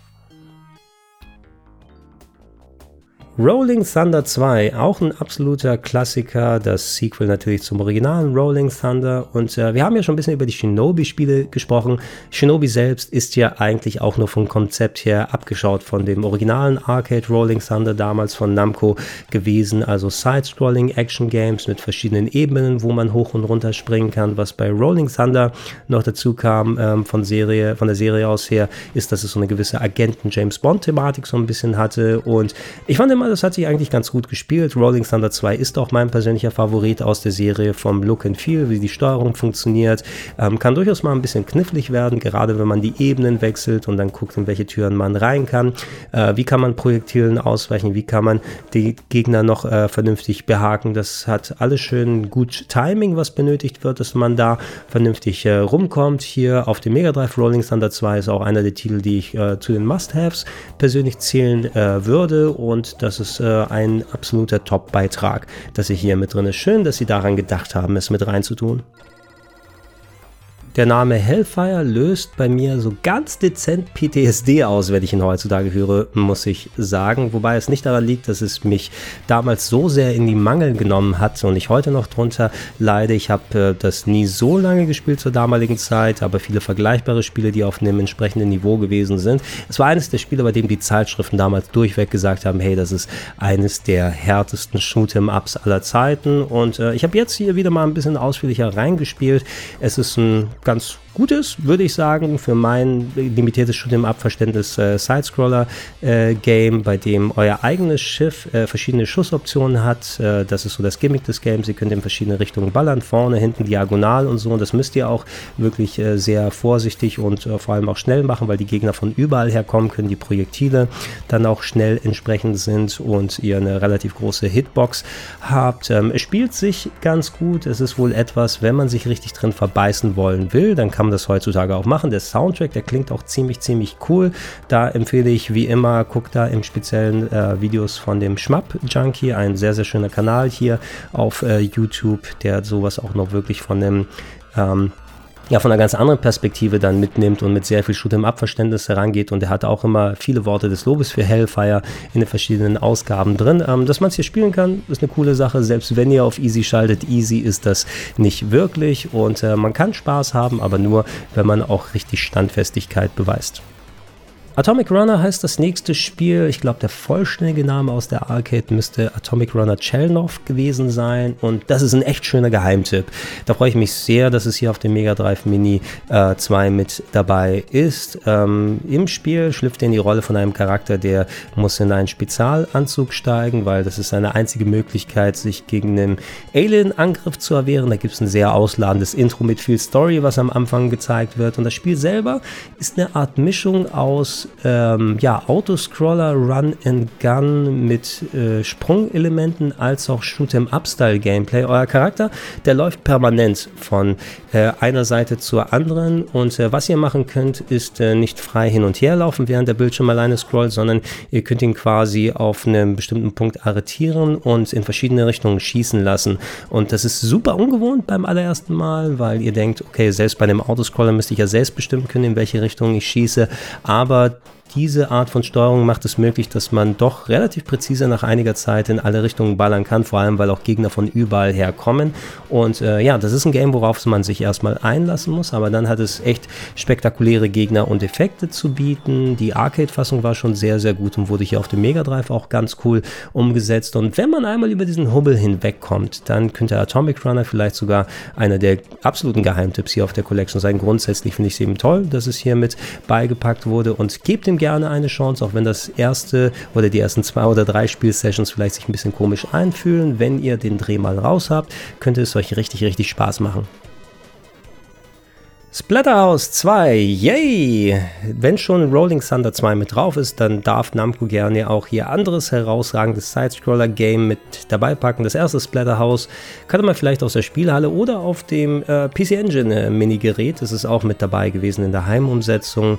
Ähm, ja, Beat'em-Up-Action, jetzt nicht äh, frei herumlaufen, ähnlich wie bei einem Double Dragon oder anderswo, sondern mehr in Richtung Kung Fu Master. Ihr seid also auf einer Ebene unterwegs, aber alles schön mit Hardcore-Splatter und Bluteffekten ausgetauscht. Euer Charakter, der wieder mal von einer magischen Jason-artigen Maske dann äh, verhext wurde, äh, muss dann seine entführte Freundin äh, mal wieder retten. Gegenüber dem ersten Teil, glaube ich, wurde das hier storytechnisch ja nochmal erweitert und erklärt. Und ey, dieses Game sieht sehr gut aus für Mega 3 Verhältnisse, hat einen schönen, ekelhaften Splattergrad für solche Games. Also erstaunlich, dass es in diesem Härtegrad damals schon so rausgekommen ist, auch wenn man es viel natürlich mit Monstern zu tun hat, aber auch die bluten und matt latschen dann überall dahin. Ähm, es kann durchaus ziemlich knifflig und schwer werden, weil euer Charakter, da muss man sich an die Steuerung erstmal gewöhnen und wie auch hier groß seine Hitbox ist, weil er eben auch schön groß und aufwendig dargestellt wird. Ähm, Würde ich aber auch sagen, wenn man Bock auf solche horrorbasierten Games hat und insbesondere Classic Beat'em-Ups mag,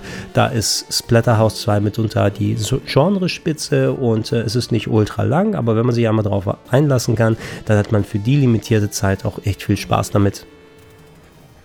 Thunder Force 4 ist nicht nur eines der besten Shoot'em-Ups auf dem Mega Drive, sondern eines der besten Shoot'em-Ups überhaupt meines Erachtens. Ähm, Habe ich mir damals äh, schön vom Munde abgespart, damit ich es haben kann, weil ich einfach so beeindruckt gewesen bin von dem, was ich im Kaufhaus gesehen habe und wie die Zeitschriften sich überschlagen haben mit Höchstwertungen. Ist natürlich das Sequel, insgesamt vierte der Thunder Force Serie. Wir haben auf dem Mega Drive ja bereits Thunder Force 2 gesehen, was eine Mischung zwischen Side-Scrolling und Top-Down-Action gewesen ist, was ganz nett war war, aber jetzt nicht der allerbeste Shooter aller Zeiten. Thunder Force 3 hatte dann die Overhead-Level äh, verschwinden lassen und das nur in Richtung Side-Scrolling hingepackt und genau auf dem Weg geht jetzt auch Thunder Force 4 weiter, aber sowohl grafisch, musikalisch als auch spielerisch echt Top-Niveau. Hier bei Thunder Force 4, ich war damals sehr beeindruckt einfach von dem Parallax-Scrolling, auch in wie vielen verschiedenen Ebenen die Grafik sich bewegen kann, die äh, Größe der Level teilweise, ihr seid nicht nur auf eine Bildschirmhöhe limitiert, sondern könnt in bestimmten Leveln auch teilweise von der Wolkendecke bis zum Wasserspiegel dann runtergehen, sogar dann drunter, taucht auch äh, unter Wasser und macht ganz, ganz viele verschiedene Sachen. Also ein sehr einfallsreicher als auch spielerisch schön aufwendiger Shooter. Ähm, ich kann mich erinnern, dass ich damals auch mich schön drin verbissen habe, aber das war so ein Spiel, wo ich mich auch gerne durchbeißen wollte. Wenn ihr hier die Muße habt und äh, echt mal wieder auch einen schönen klassischen Shooter erleben wollt, schaut es äh, euch hier an. Es ist absolut top, dass es mit dabei ist. Es gibt zwei zwei Versionen anscheinend hier auf dem Mega Drive Mini 2, sowohl der Original als auch der sogenannte High-Speed-Modus. Ich weiß jetzt nicht genau, was das High-Speed hier bedeutet. Ich habe es ausprobiert und ich hatte jetzt nicht das Gefühl, dass es in ultra hoher Geschwindigkeit läuft, aber es kann vielleicht auch was mit ähm, Slowdown-Effekten zu tun haben. Wenn ihr mehr dazu wisst, schreibt das gerne in die Comments mit ein. Äh, ansonsten, die Wahl bleibt euch überlassen und so oder so, es ist eines der Top-Games. Apropos Shoot'em Up, Elemental Master, auch ein absoluter Geheimtipp hier in der US Genesis Fassung, weil ja, es wohl keine Euro-Fassung gegeben hat, ist auch eines der herausragenden Games, ein Top-Down-Vertikal-Shooter, aber eines dieser Spiele, wo ihr kein Vehikel oder Schiff steuert, sondern einen Charakter, der quasi über die Gegend dann läuft. Und hier ist es so, dass ihr dann in ja, verschiedene Level da reingesetzt werdet, auch ein sehr großer Aufwand, äh, Storytelling-technisch gemacht, also ein großes animiertes Intro ist vorne dran gesetzt, euer Charakter Charakter kann entweder nach vorne oder nach hinten ballern. Gegner können auch von überall her kommen. Grafik funktioniert Autoscrolling-mäßig und ihr müsst hier aufpassen, dass ihr teilweise auch von den Gegenst äh, Gegenständen, die dort herumstehen oder entsprechender Landschaft nicht eingequetscht äh, werdet, äh, während der äh, Bildschirm vorbei scrollt. Ähm, das war ein sehr anspruchsvolles Game und äh, ich habe es auch hier wieder gemerkt. Also ich bin nur eine gewisse Art weit gekommen, bevor es dann Game Over hieß. Also etwas, wo man sich richtig drin verbeißen muss. Ähnlich wie bei Thunder Force 4 4 würde ich aber sagen, das ist so ein Must-Play, was man ähm, gespielt haben muss, wenn man solche Art von Games mag. Toll, dass es hier mit dabei ist, ist mittlerweile, glaube ich, sogar eins der selteneren und teureren Games auf dem Mega Drive geworden und etwas, was äh, ja ein kleines Schmuckstück hier auf dem Mega Drive Mini 2 mit sein kann. Kommen wir damit zum ersten Mega-CD-Spiel auf der Mini Mega Drive 2 Konsole, nämlich The Ninja Warriors, was wohl nur in Japan herausgekommen ist, denn ihr habt hier auch nur die japanische Version zur Auswahl. The Ninja Warriors war äh, ja so ein bisschen analog zu Splatterhouse, muss man sagen, ein Side-Scrolling Beat'em Up auf einer Ebene, also nur links und rechts, statt dass ihr hier noch irgendwie in die Tiefe gehen könnt. Und das herausragendste Merkmal daran war, dass es in der originalen Arcade-Fassung so ein Ultra Widescreen-Format gewesen ist. Ich glaube, es waren sogar zwei, wenn nicht sogar drei Bildschirme aneinander gehängt, sodass ihr ein sehr, sehr großes Spielfeld hattet. Ihr spielt Roboter-Ninjas, die dann von links nach rechts gehen und sehr viele Soldaten äh, behaken können. Rein spielerisch ist es nichts Besonderes. Also ihr habt nicht so viel Manöver zur Wahl, habt äh, eine limitierte Zahl an Shuriken, mit denen ihr noch Fernattacken machen könnt, aber ansonsten solltet ihr da rangehen und die Gegner behaken. Die kommen auch ohne Unterlast, ab und zu mal auch ein paar schwierigere Gegner. In späteren Leveln gibt es auch Vehikel, die ihr dann auseinandernehmen müsst und vorsichtig sein müsst. Ähm, hier in der Mega 3 Fassung habt ihr hier auch äh, die äh, Widescreen-Darstellung, wenn auch nicht so breit wie in der Arcade. Ähm, ich habe hier mal ein bisschen mit dem Bildmodi herumgespielt und ja, in der Theorie sollte man da ein vollständiges, fast vollständiges 16 zu 9 Bild irgendwie halbwegs damit rausbekommen können, aber ihr habt natürlich dann, selbst wenn ihr bei 16 zu 9 das ausstellt, äh, einstellt, trotzdem eine ähm, gestreckte Darstellung und ansonsten bei 4 zu 3 Balken, also kann vielleicht ein bisschen komisch aussehen, je nachdem welchen Rahmen ihr drumherum nehmt. Nichtsdestotrotz schön, dass die die eher breitere ähm, Ansicht genommen haben und alles nicht nur auf 4 zu 3 dann eingeschränkt haben, wie es sein muss. Ähm, es sieht gut aus, die Musik ist top, muss man sagen, da gab es äh, dann entsprechend auch äh, richtige Bands, ich glaube, wie ist die, Suntata oder so ähnlich, ähm, die dann äh, solche Sounds auch äh, eingespielt und äh, dann performt haben, auch live, die hier auch nochmal speziell auf der Disc ihre Erwähnung finden. Und hier hört man das richtig mit dem CD-Sound super cool. Ähm, und äh, ja, es ist ein nettes Game für zwischendurch mal zocken, hatte aber vergleichsweise wenig Spieltiefe. Ich weiß nicht, ob man dem unbedingt hier einen Platz geben musste ähm, mit dabei. Gegebenenfalls hat es aber sehr viel Nostalgie wohl für die japanischen Mega Drive oder Mega CD Fans und es ist okay, dass es hier mit bei ist. Ich persönlich hätte vielleicht einem anderen Game den Vorzug gegeben. Das nächste Spiel auf dem Mega Drive Mini 2 ist ein weiteres vom Mega CD und zwar Robo Aleste, das Sequel zu Musha Aleste, dem All-Time Classic Shoot'em Up vom Mega Drive, das interessanterweise in der japanischen und äh, chinesisch-koreanischen Version vom Mega Drive Mini 1 mit bei gewesen ist, aber leider nicht in den westlichen Fassungen und ähm, das wäre etwas, was ihr hier hättet gerne nachholen können, Sega. Also warum das hier nicht mit beitun, wenn es denn nicht bisher in den westlichen Gefilden herausgekommen ist, weil Robo-Liste, um darauf mal einzugehen, ist immer noch ein sehr, sehr gutes Top-Down-Shoot'em hat eine sehr ungewöhnliche Story-Mischung von äh, feudalem Japan und äh, ja, fliegenden Roboter-Shoot'em-Up-Elementen, die so einhergehen, die dem Game einen ganz eigenen Stil geben. Auch hier durch das Mega-CD-Medium entsprechend CD-Musik, als auch ein ausladendes Intro hier mit bei, was das Ganze nochmal ergänzt. Rein spielerisch würde ich persönlich sagen, Musha ist schon das bessere Spiel für mich persönlich gewesen. Also nicht, dass Robo-Liste jetzt hier schlecht ist, es ist weiter weiterhin sehr, sehr gut. Es hat ein bisschen,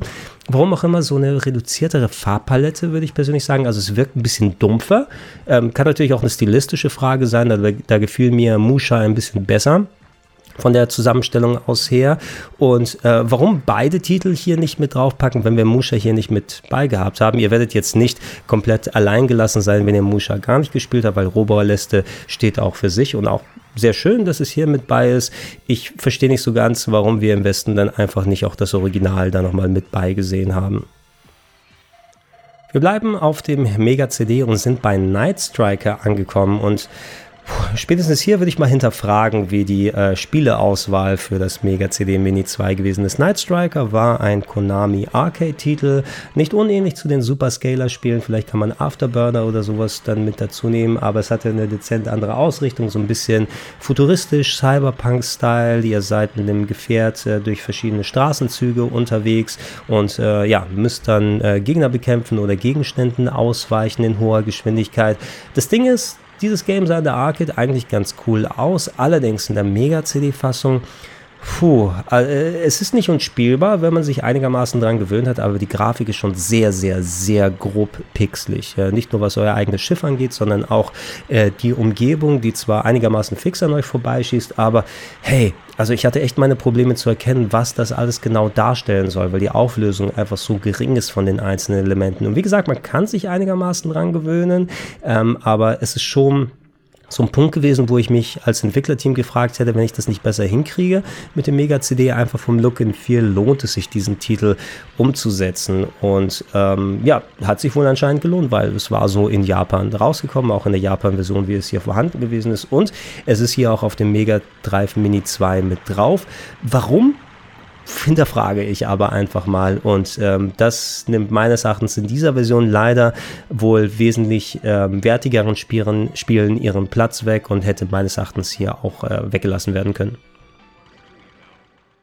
Ah ja, apropos, hat es verdient, auf dem Gerät mit drauf zu sein. Hey, Da kann ich nichts gegen sagen, denn Night Trap ist auch ein absoluter Klassiker. Vom Spiel her absolute Grütze. Ihr habt eine Ansammlung an Videoschnipseln und es geht darum, dass eine Gruppe von Teenagern in einem Vampirhaus übernachtet, es aber nicht weiß, dass da Vampire sind und man selbst spielt einen Charakter, den man nicht sieht, aber man sitzt in einer Kommandozentrale und hat verschiedene Überwachungskameras und muss dann immer, je nachdem, wo man sich in der Story befindet, denn es ist eine durchlaufende Story von einer halben Stunde plus ungefähr, die kann man aus verschiedenen äh, Blickwinkeln betrachten, je nachdem, wo man sich gerade befindet, muss man schauen, dass die Vampire die Mädels nicht erwischen, man Fallen auslöst und die Story so in gewisse Richtungen lenkt. Ähm, recht undurchsichtig, vor allem weil da noch mal ein paar Spezialsachen mit beigepackt sind. Äh, Kollege Simon und ich haben ja die äh, Remaster-Neuauflage äh, vor einigen Jahren bei Spielen mit Bart durchgespielt und das war echt teilweise trotz der Abstrusität eine echt anstrengende Nummer. Und hier war es mehr so, dass, na gut, Fleischbeschau ist vielleicht nicht ganz das richtige Wort, weil auch wenn da viele junge Mädels herumlaufen und man durch die Story dann denkt, oh, das könnte einer dieser eher freizügigeren Horrorfilme oder sowas sein, weder der Grusel Gruselfaktor ist hoch, vor allem weil die Gegner alle wie Müllsackvampire ausschauen, noch die Freizügigkeit, also da ist nichts, wo ich jetzt nicht einen Sticker ab 12 oder so mit draufpacken würde. Nichtsdestotrotz, es war ein Spiel, das für sehr große Kontroversen auf dem Mega-CD gesorgt hat, unter anderem mit dazu geführt haben, dass es in den USA Alterseinstufungen auf den Spielen dann gibt.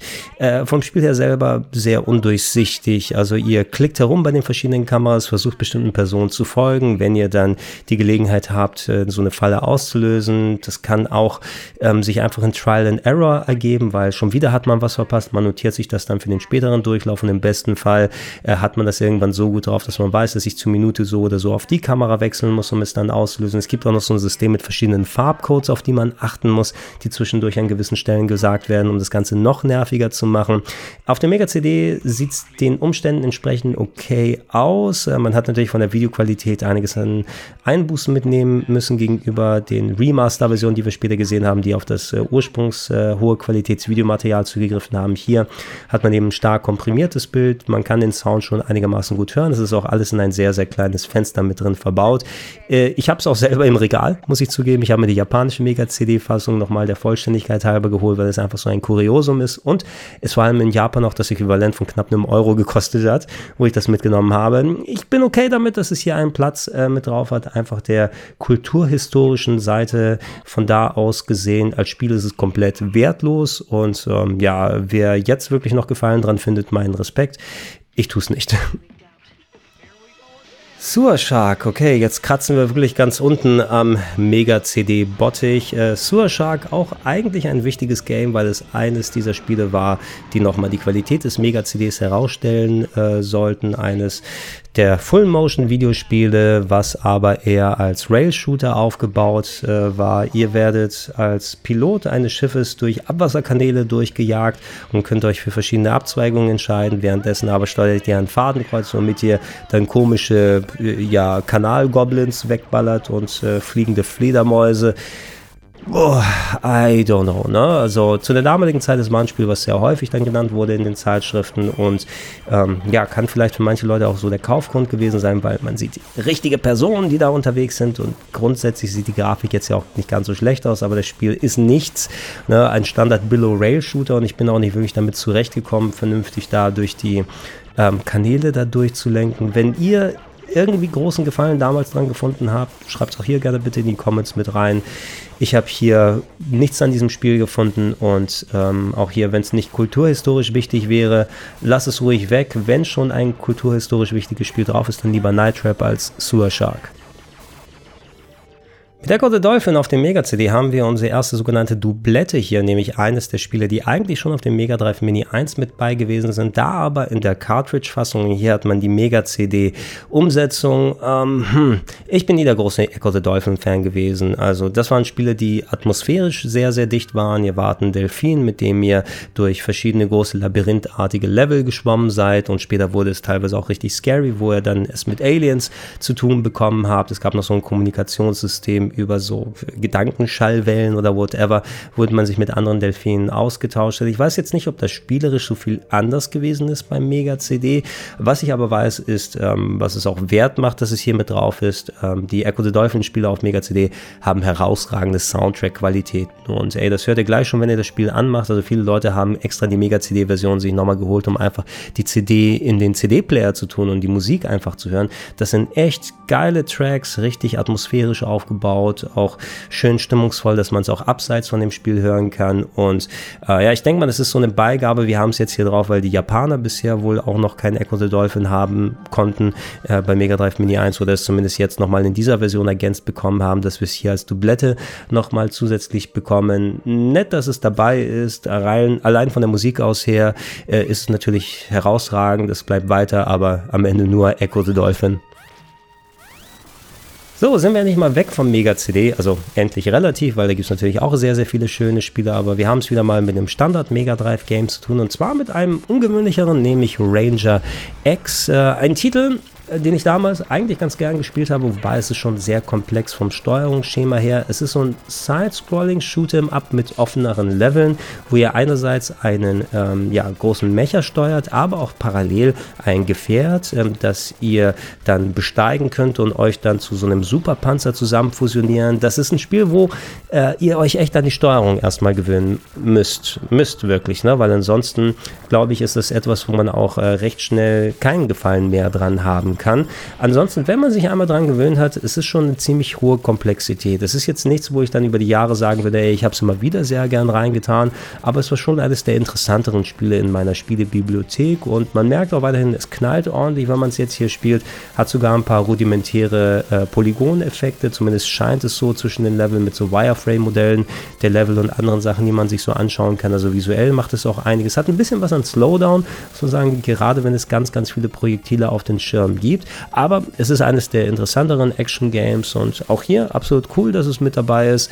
Wenn ihr die Zeit und Muße habt, euch daran zu gewöhnen, vielleicht wird es ja eines eurer äh, präferierten Spiele hier drauf.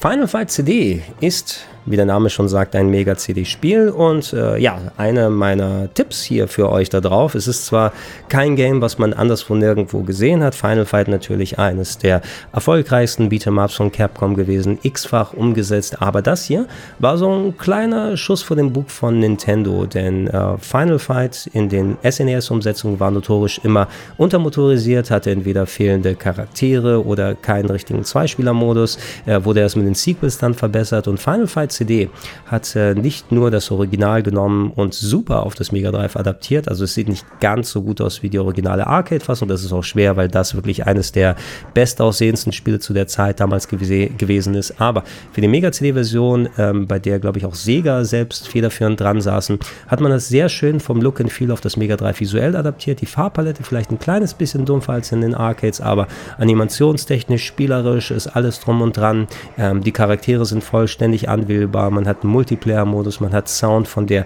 CD, man hat komplett vertonte Intros hier mit drauf, die nochmal entsprechend angepasst animiert wurden. Ähm, auch hier könnt ihr gucken, wenn ihr die Japan-Version wählt, dann könnt ihr auch das japanische Intro euch angucken, also mit entsprechend ein paar Unterschieden. Und das ist echt einer der besten Ports der damaligen Ära und auch ein toller Weg, um das Spiel zu spielen, wenn ihr nicht die Möglichkeit habt, das Arcade-Original selber zu spielen. Äh, Finde ich sehr, sehr gut, dass es hier mit drauf ist und es ist auch eines der Schmuckstücke auf der Collection. Sylphied, auch ein herausragender Titel, muss man sagen, für das Mega-CD, jedenfalls einer, der so wirklich auch ähm, zu den Top-Titeln damals gezählt hat, weil es einfach was Eigenständiges geboten hat. Es ist im Grunde ein Vertikalshooter und äh, auch ein Sequel, würde ich sagen, oder war es sogar ein Port? Auf jeden Fall gab es schon mal Sylphied auf japanischen Computersystemen damals und ich kannte es zumindest nur von der Mega-CD-Fassung oder von dem Update aus her. Die Hintergründe sind äh, vorgerendert, das heißt, man hat es mit äh, Polygonfiguren zu tun, die da im Hintergrund ganz große Space Action zeigen, während man selbst kleinere, simplere Polygon ähm, ja, Schiffe steuert oder ein Schiff steuert mit einer entsprechenden Schutzschildleiste. Also nicht ein Treffer und weg, sondern man muss sich mit seinem Schutzschild dann durch diverse Gegnerwellen arbeiten. Die Level sind auch nicht ganz gerade aufgebaut, sondern man hat so eine Art Tiefeneffekt. Also man muss so ein bisschen abschätzen, wie man selber schießt und ob man die Gegner trifft. Das ist aber jetzt nicht schlecht äh, geworden, sondern es macht durchaus Spaß. Ähm, und vor allem auch in dieser Kombination mit dem aufwendigen Design hinten mit den Videosequenzen. Das ist eine ganz coole und nette Kombination. Das ist aber natürlich auch ein bisschen eine Art von Blender, weil wenn man dann die Zeit, äh, in den Zeitschriften dann die Screenshots gesehen hat, sieht man natürlich, oh, wie aufwendig sieht das aus. Und dann hat man nicht direkt vielleicht erkannt, wenn man nicht noch den Artikel nebenbei gelesen hat, dass es einfach vorgerenderte Hintergründe sind. Ähm, es hat hier eine ganz eigene Stimmung und es ist auch toll, dass es hier mit dabei ist. Muss man auch hier mal gucken, ob man sich da so lang drin verbeißen kann oder wie lang der grafische Effekt dann für einen hält. Rein spielerisch wäre ich ja bei anderen Shoot'em-Ups, die hier auf der Collection sind, äh, mit dabei, aber alleine durch den äh, vorberechneten Hintergrund hat es noch ein gewisses Alleinstellungsmerkmal und es ist ganz schön, ist auch einer der Titel, die ich gerne hier drauf mitgesehen hätte. Toll, dass es dabei ist. So, da wären wir bei Sonic CD, wo ich mich auch wundere, warum es nicht auf dem ersten äh, Mega Drive Mini mit bei gewesen ist. Aber da kann ich an dieser Stelle auch schon sagen, hey, wo ist eigentlich Sonic 3 und Knuckles? Gibt es immer noch diese komischen rechte Probleme mit dem Sound? Wir haben ja kürzlich auch erst Neuauflagen durch Collections bekommen und mal wieder, weder auf dem Mega Drive Mini 1 noch 2 haben wir Sonic 3 und Knuckles hier mit drin. Leute, macht da mal ein bisschen was, weil das äh, wäre es letzten Endes für mich auf jeden Fall mehr wert als Sonic CD. Sonic CD ist ein cooler ähm, Zwischendurch-Titel gewesen also ich meine, der müsste nach Sonic 2 rausgekommen sein. Deshalb hat man noch nicht die ganzen Updates, die vielleicht später in der Serie gewesen ist oder neuere Charaktere. Es fühlt sich auch ein bisschen wie die älteren Sonics an. Ich finde rein vom Leveldesign aus her, da gefallen mir Sonic 1 und 2 ein bisschen besser. Aber das Game hat natürlich auch seine Vorteile, insbesondere durch den äh, CD-Sound. Äh, je nachdem, welche Version man auswählt, und einem wird hier auch die Wahl überlassen. Äh, in Europa und Japan hatte das mehr so ein Techno-Upbeat 90er Soundtrack, während ein bisschen eher so rockiger und eigenständigere Klänge der US-Version angedichtet wurden. Auch das äh, voll animierte Intro, was man zu sehen bekommt, hat auch andere Musik bekommen. Da unter anderem würde ich sagen, finde ich das US-Intro besser. Da hat man nämlich das ikonische äh, Sonic Boom, äh, den Track im Hintergrund, den man hört. Und da kriege ich als alter Sonic-Nerd wirklich so ein kleines bisschen Gänsehaut, wenn das hier mit drauf ist. Äh, Mega CD Mini 2 oder besser gesagt Mega Drive Mini 2 äh, überlässt auch einem die Wahl, das hier zu machen. Was so ein bisschen problematisch kommt, ich würde hier weniger empfehlen, die Euro-Fassung zu spielen, wenn einem der Soundtrack gefällt schalte das Gerät eventuell auf Japanisch um, weil da habt ihr die gleiche Musik, äh, die dann da ist. Da musste auch entsprechend die Euro-Fassung draufgepackt werden und die lief ja damals nur mit 50 Hertz, was hier leider den Effekt hat bei der Bildausgabe des Mega Drive Mini 2, dass das Scrolling sehr, sehr unsauber und ruckhaft ist. Also das wurde jetzt hier nicht angepasst, dass es mit 60 Hertz vernünftig läuft oder dass das Mega äh, Drive Mini 52 Hertz schaltet, sondern es läuft einfach in einem 60 Hertz Container und ihr seht immer, dass es sehr, sehr ruckhaft vom Scrolling her ist. Schaltet ihr auf die US- version fühlt sich die Spielgeschwindigkeit auch vernünftig an oder das Scrolling ist wesentlich sauberer, habt aber dann auch entsprechend die US-Sounds, wenn ihr sie so hören wollt, was es wohl lösen müsste. Ich habe das jetzt nicht im Detail nochmal konkret nachprobiert, weil ich so viel Sonic hier schon gespielt habe, aber die Japan-Version ist ja auch mit drauf. Die sollte zumindest von der Spielgeschwindigkeit näher dran und gleichwertig zum US-Game sein und checkt mal ein bisschen aus, ob ihr das hinbiegen könnt. Das als kleine Warnung hier hinten dran. So oder so, aber ist Sonic CD ein solider Titel, nicht mein präferierter und bester Sonic-Titel, Titel auf dem System. Auch hier gut, dass es hier dabei ist und dass man immerhin die Wahl gelassen hat. Hier hätten M2 aber ein bisschen in Richtung, wo eine absolute äh, PAL-Version wichtig war, dass sie mit drauf ist, ein bisschen mehr anpassen können nach Möglichkeit. Nächstes Game ist wieder nicht auf dem Mega CD, sondern auf dem Mega Drive und zwar das Sequel zu Toe Jam and Earl, was wir auch auf dem ersten Mega Drive Mini gesehen haben, nämlich Toe Jam and Earl Panic on Funkotron. Toe Jam und Earl waren zwei Aliens, die im ersten Teil noch durch so eine Art Top-Down-Roguelike ähm, ja, buxiert werden mussten, was ein sehr eigenständiges Spiel war und manche Leute sind richtig drauf abgefahren, andere fahren es vielleicht ein bisschen zu weird vom Konzept her. Panic on Funkotron ähm, ändert das Genre komplett und ist jetzt ein Side-Scrolling-Game, was die abstrusen Aliens durch Alien-Welten dann ja, Side-Scrolling-technisch äh, durcharbeiten, sich lässt dort ähm, äh, Menschen wieder einsammeln, die aus Versehen da verteilt wurden, also sehr analog von dem Konzept her beim ersten Teil nur jetzt als Side-Scrolling-Game aufgebaut und ich persönlich finde Panic on Funkotron wesentlich besser, meines Erachtens, als das erste Toe Jam und Earl, weil ich einfach traditioneller besser zurechtkomme mit der Side-Scrolling-Action. Die Steuerung, die ist so ein bisschen floaty, glaube ich, würde man auf schön Neudeutsch sagen. Also sie könnte präziser sein. Äh, nichtsdestotrotz, man muss so einigermaßen damit zurechtkommen, je nachdem, mit welchem Charakter man unterwegs ist, welche Fähigkeiten man hat, äh, dass man Bock hat, die Level abzusuchen nach den ganzen Menschen. Äh, grafisch sah es sehr gut aus, fand ich. Die Musik war auch ganz cool gewählt und es gab sogar für die äh, äh, vergleichsweise frühe Zeit, wo das Spiel rausgekommen ist, einen Rudiment rudimentäres äh, Rhythm-Game. Nicht unähnlich zu sowas wie Parappa the Rapper später, wo man am Ende der Level nochmal ja, durch Tasteneingaben äh, Raps dann äh, machen musste. Und äh, das ist eine ganz coole Nummer, dass es hier mit drin ist. Äh, auch hier einer der Titel, die ich immer ganz gern gespielt habe und schön, dass es mit drauf ist.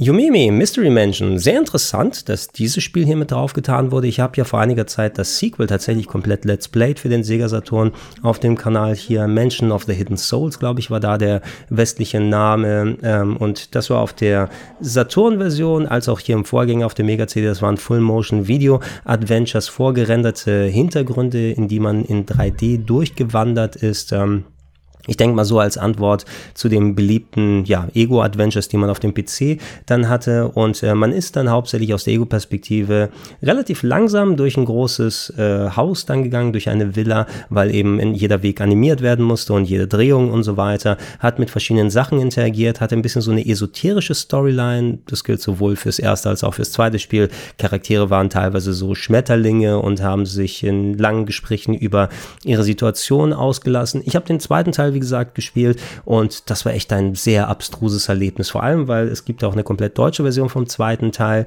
ähm, die dann auch entsprechend vertont ist und das Ganze noch ein bisschen weirder macht. Schaut euch da gerne das Let's Play an. Hier bin ich jetzt so ein bisschen durchgegangen. Also wenn es eine deutsche Version davon gab, leider hier nicht mit drauf äh, auf dem Gerät. Äh, wenn nicht, ihr kriegt ja immer noch die englische Sprachausgabe, also könnt ihr dementsprechend das so dann zocken.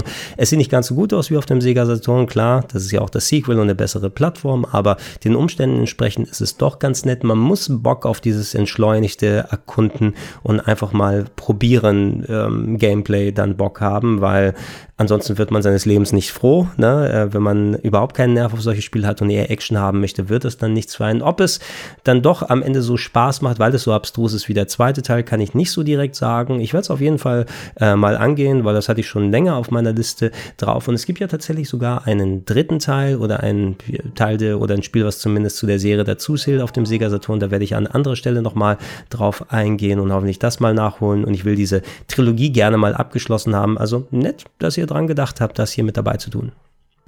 Virtual Racing ist mit dabei, auch sehr interessant, weil das ist das einzige Spiel auf dem Mega Drive, was in offizieller Art einen Zusatzchip drauf hatte, den SVP Gott, was war das? War das der Sega Virtual Processor, Virtual Processor oder irgendwie so? Das war ein Erweiterungschip, nicht unähnlich zu diesen ganzen Spezialchips, den wir, die wir auf Super Nintendo Modulen hatten, sowas wie Super FX und andere Sachen, die es dem Mega Drive möglich gemacht haben, Virtual Racing, eines der technisch aufwendigsten Spiele zu der damaligen Zeit, der Polygone Racer von äh, Yu aus der Spielhalle, das im Heimbereich zu haben, natürlich mit enormsten Abstrichen, denn trotz des äh, Zusatzprozessors konnte man die Arcade-Grafik natürlich natürlich nicht auf dem Mega Drive darstellen, aber dass überhaupt Polygone draufgegangen sind, war schon sehr aufwendig. Virtual Racing selber ist eigentlich ein ganz gutes Spiel, auch wenn es sehr limitierten Content hat.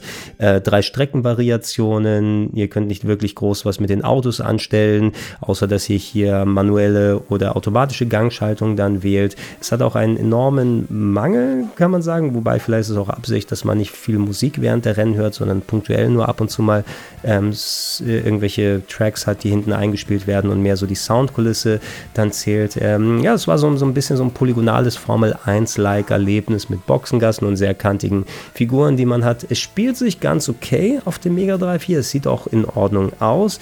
Äh, ich habe es auf dem äh, 32X gehabt, hatte ich ja vielleicht auch schon erwähnt. Das war eines meiner Lieblingsgames auf dem 32X, was da auch nochmal wesentlich besser ausgesehen und geklungen hat äh, als auf äh, dem Mega Drive hier. Die Mega Drive-Fassung selber ist vielleicht ein bisschen ikonischer, einfach weil es eben diesen Sonderstatus mit dem Chip hat und es war auch zu der damaligen Zeit wegen des Chips eines der teuersten Spiele, die man bekommen hat. Hat teilweise mehr als die Konsole als Neupreis gekostet in manchen Regionen, wenn man es zum Launch gekauft hat.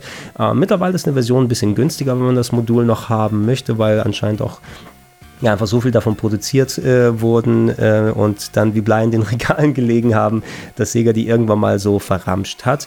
Hier ist es als Novum interessant, schön, dass es auch hier läuft da drauf. Also interessant, dass ein SVP-Chip-Game läuft auf dem Mega Drive Mini 2, aber nicht die 32X-Spiele selbst, die ich gerne lieber gesehen hätte. Hier sehe ich es auch mehr, so ein paar Runden kann man drehen, Rennspieltechnisch Ja gut, ne, wenn ich mir hier so die Auswahl anschaue, wir hatten Outrun, das ich zwar präferiere als Spielherr, aber in der Mega Drive-Umsetzung jetzt nicht das Tippy-Top-Game ist.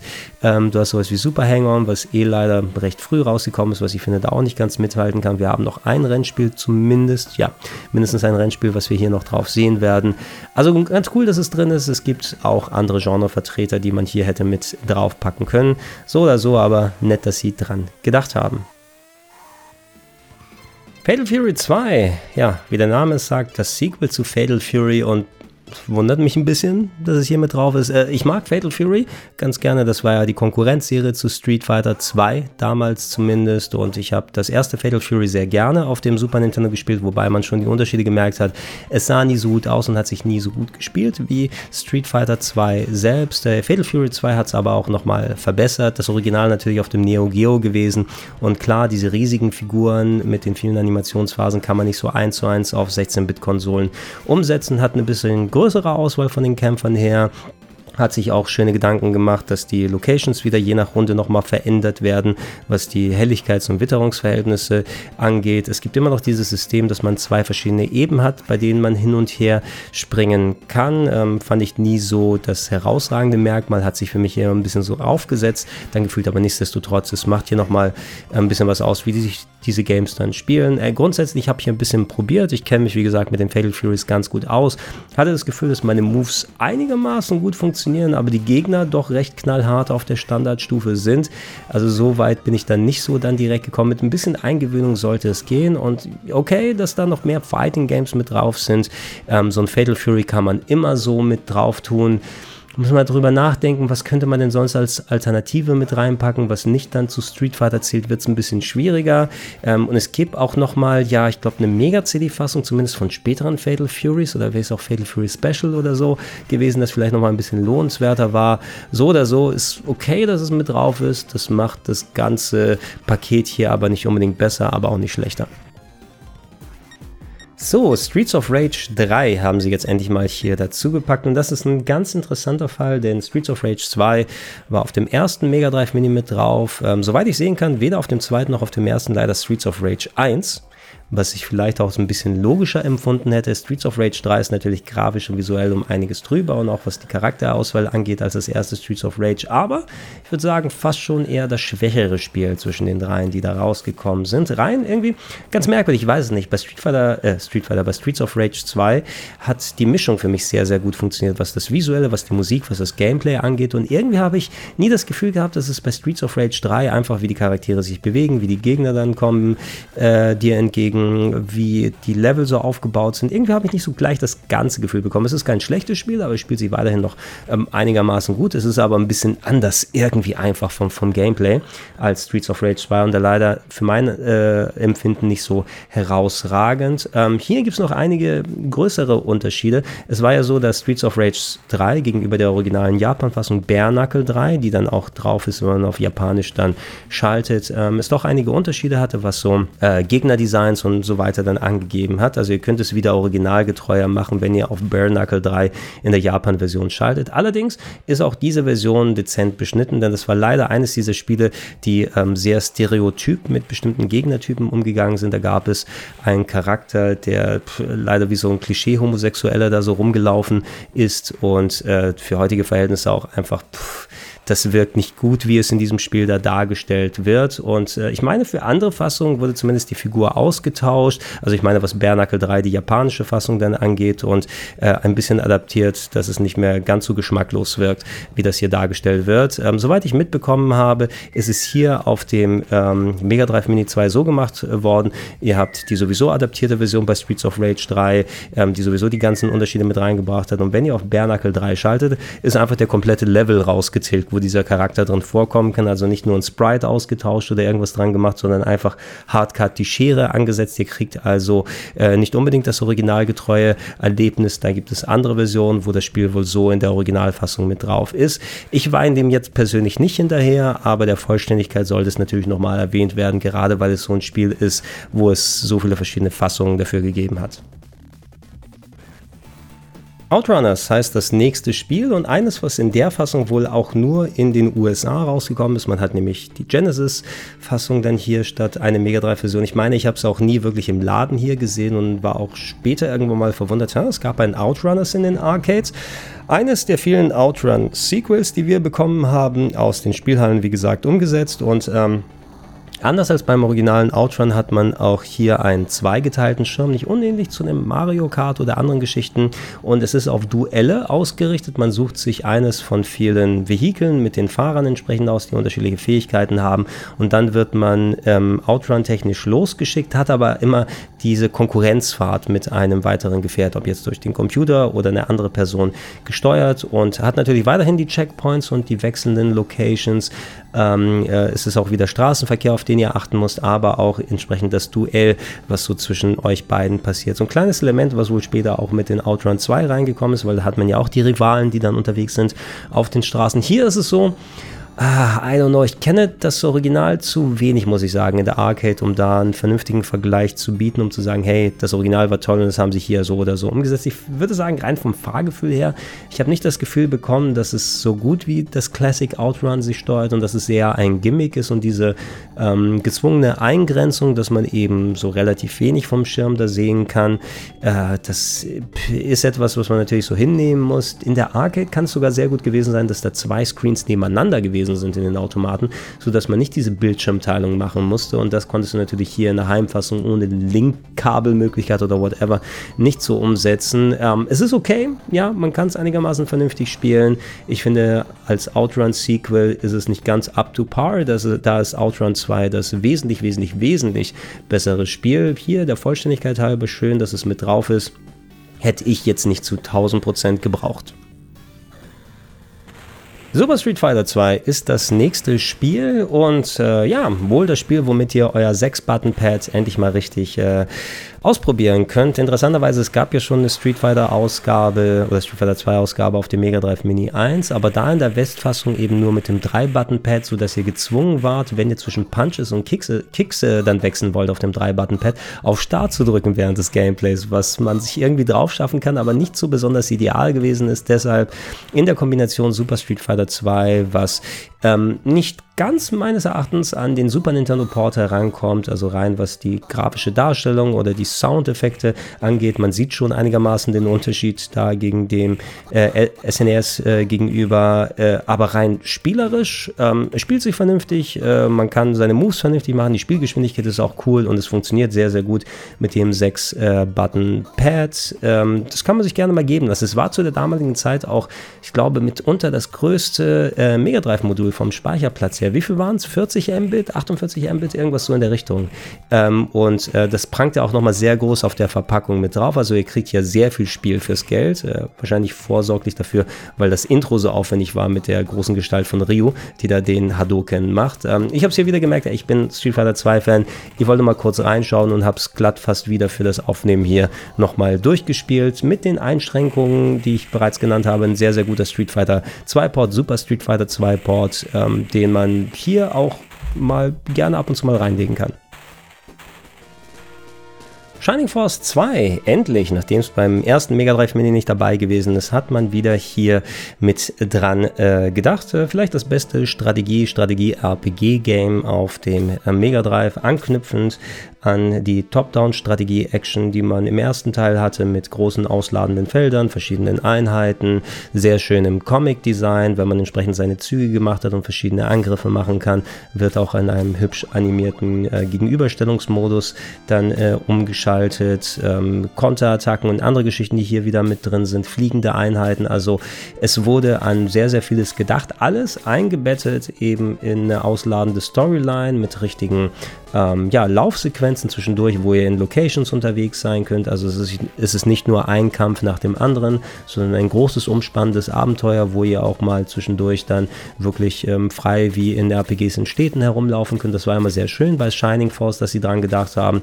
Und äh, ja, Shining Shining Force 2, wie gesagt, das ist die beste Mischung dieser Art von Spiel auf dem äh, Mega Drive. Für viele vielleicht auch das beste Shining-Spiel insgesamt. Shining Force 3 ist natürlich auch sehr, sehr cool, aber da würde ich heutzutage sagen, mit der etwas äh, trüberen polygonalen Darstellung auf dem Sega Saturn, so gut dieses Spiel ist, es sieht auch ein bisschen aus wie Kraut und Rüben.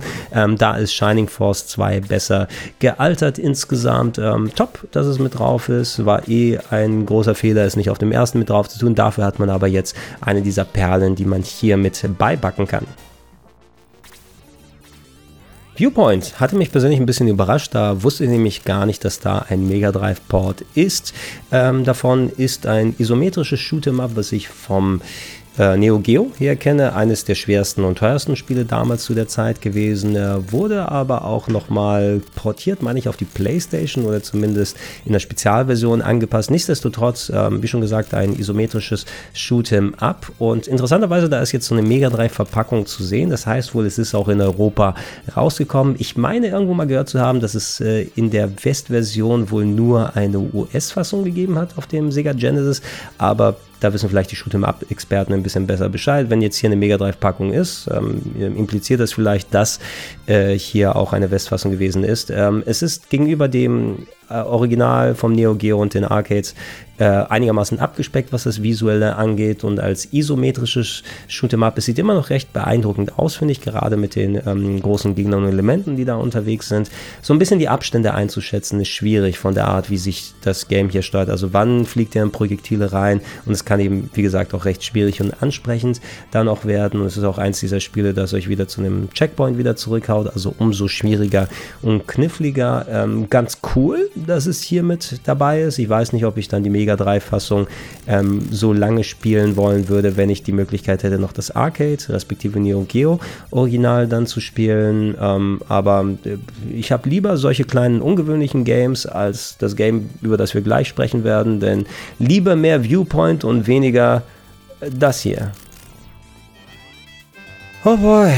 Ja, ich weiß nicht, wer ähm, die Leute geritten hat, äh, bei M2 da äh, Clayfighter mit drauf zu tun, aber sie haben es gemacht und jetzt müssen wir damit leben. Äh, Clayfighter, ein Street Fighter 2 Klon, wie so viele der damaligen Zeit gewesen, aber äh, man äh, hat äh, den parodistischen Ansatz gewählt und alle Figuren aus Knete gemacht, was natürlich visuell durchaus interessant ist, dass so Stop-Motion-mäßig wie ähm, die Mortal Kombat äh, Spiele zu machen, also dass man da echte, in Anführungsstrichen, äh, Optik hat, die aber computeranimiert zu was anderem werden lässt. Und die Grundidee ist ganz cool, aber das Mega Drive hat einfach nicht die technischen Fähigkeiten, dass es auch richtig geil ausschaut. Und man muss sagen, für Spiele, die sich äh, Comedy in Anführungsstrichen so auf die Fahnen schreiben und dann versuchen durch lustige Charaktere und Furzattacken und whatever ähm, dann damit zu glänzen, das hat keine große Halbwertszeit, hat sich äh, auch schon sehr schnell nach Release äh, umgeschlagen. Nichtsdestotrotz, es gab wohl einige Fans davon, weil da gab es ja etliche Sequels, die davon nochmal rausgekommen sind. Ich war es persönlich nicht.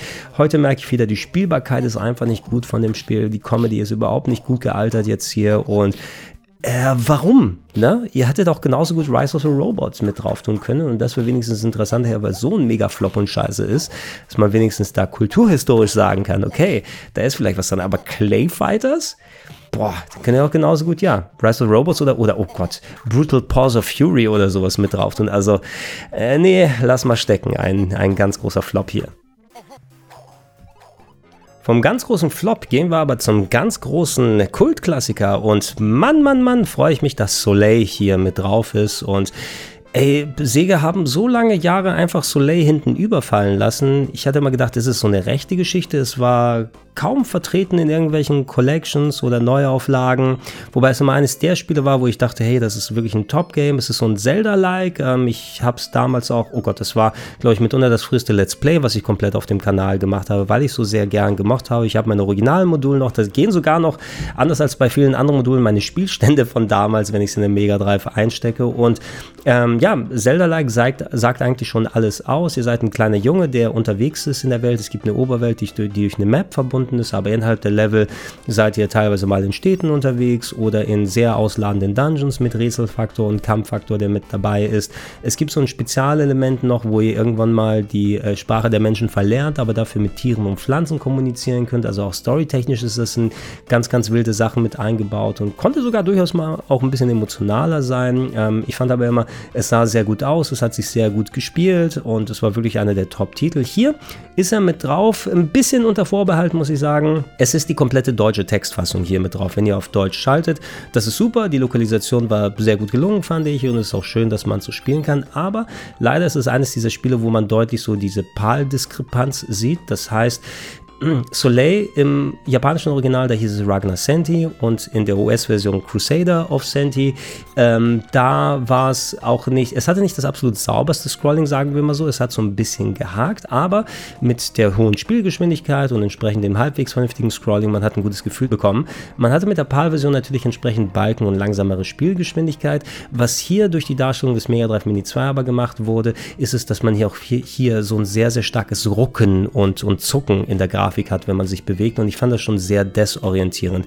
Da hat man leider sehr ähnlich, weil wie bei anderen Spielen, wo hier die PAL-Fassung als Grundlage war, einfach ähm, das irgendwie mit direkt übernommen, ohne es anzupassen. Und es verwirrt mich schon und es ruckt schon sehr stark. Da hätte ich auch lieber einher mit der langsameren Spielgeschwindigkeit dann vorlieb genommen, wenn es nicht so ruckelig und hakelig ausgesehen hätte in der PAL-Version.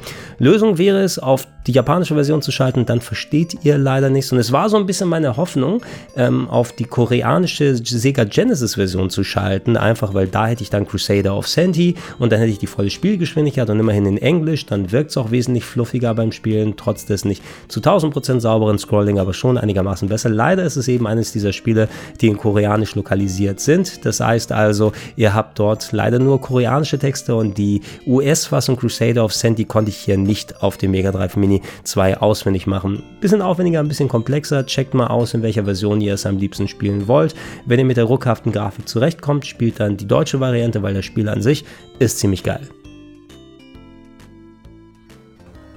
Das nächste Spiel, da habe ich mich auch gewundert, dass es nicht auf dem ersten Mega Drive Mini drauf war, aber schön, dass sie jetzt dran gedacht haben, nämlich Rista oder Rista, wie einige Leute dann sagen. Es ist ein sehr schönes Jump'n'Run für das äh, Mega Drive, war glaube ich eines, was auch aus einem Prototypen entstanden ist, der potenziell mal auch dann zu Sonic geführt hat. Da gibt es so einige Geschichten so drumherum, dass äh, verschiedene Ideen bei Sega hin und her gegangen ist. Die eine ist dann zu Sonic geworden und eine andere hat man lange Zeit dann in der Schublade liegen gehabt und die wurde irgendwann mal zu zu Rista, nachdem man sich viele Jahre später dran gesetzt hat. Ähm, das späte Release-Datum für das Mega Drive impliziert aber, dass man äh, technisch aus dem Vollen schöpfen konnte und ich finde, Rista ist auch einer der bestaussehendsten Titel auf dem Mega Drive. Äh, spielt sich auch ganz schön. Ihr habt einen Sternencharakter, den ihr durch verschiedene sehr bunte Level buxiert, habt die Möglichkeit mit so ausfahrbaren Armen Gegner und Gegenstände zu greifen, aber das auch fürs Traversal zu benutzen, um euch entlang zu hangeln an Plattformen und andere Geschichten und das spielt mit rein ins Gameplay. Ich persönlich ich war vielleicht ein kleines bisschen mehr beim traditionellen Sonic-Gameplay dann dabei, aber auch Rista war eine sehr, sehr schöne Abwechslung und ähm, hier checkt es äh, gerne mal aus. Ist ein Titel, der, ich glaube, heutzutage, dadurch, dass er so häufig auf Collections und anderen gewesen ist, nicht so unbekannt ist, wie er es zum Release noch gewesen ist. Finde ich aber ganz schön, dass äh, auch Rista so seinen Platz an der Sonne gefunden hat. Nicht äh, im Mindesten dadurch, dass er jetzt auf dem Mega Drive Mini 2 auch mit drauf ist. Shining Force CD sehr, sehr schön, dass Sie auch daran hier gedacht haben, vor allem weil wir ja schon Shining Force 2 hier mit drauf haben. Äh, Shining Force CD ist zu einem Teil ein Port der Game Gear Ableger von Shining Force, also eigentlich Handheld Games, die hier nochmal äh, visuell äh, ordentlich aufpoliert wurden und ähm, gleichgeschaltet wurden mit dem typischen Shining Force Gefühl. Ähm, die beiden Games wurden hier quasi mit neu aufgelegt, plus ein neues Szenario mit hinzugepackt, um das umso umfangreicher zu machen. Ähm, da wir die äh, Game Gear Games, die beiden, die rausgekommen sind, nie offiziell lokalisiert bekommen haben im Westen, ist Shining Force CD die einzige Möglichkeit für uns, das zu spielen. Und ey, auch äh, super cool. Ich kann mich persönlich von der damaligen Seite aus erinnern, dass ich ähm, Shining Force 2 als das bessere Game empfunden habe, aber ich kann euch jetzt ja auch nicht genau sagen, was so der Beweggrund dahinter war. So wie sich das jetzt hier so angefühlt hat, ey, scheint wieder ein schönes Shining Force Game zu sein und äh, ich müsste es mal so lange spielen, dass ich auch mal das neue Szenario, was nicht in den Game Gear Games drin gewesen ist, mal erleben kann. Ähm, wenn ihr zuerst startet, probiert beide gerne mal aus. Ich kann mir vorstellen, dass ihr wahrscheinlich mit Shining Force 2 so wie es für mich gewesen ist, ein bisschen wärmer insgesamt werdet, aber es ist weiterhin auch in der CD-Fassung hier ein tolles Spiel und super cool, dass sie daran gedacht haben. Hätte ich auch hier mit drauf getan.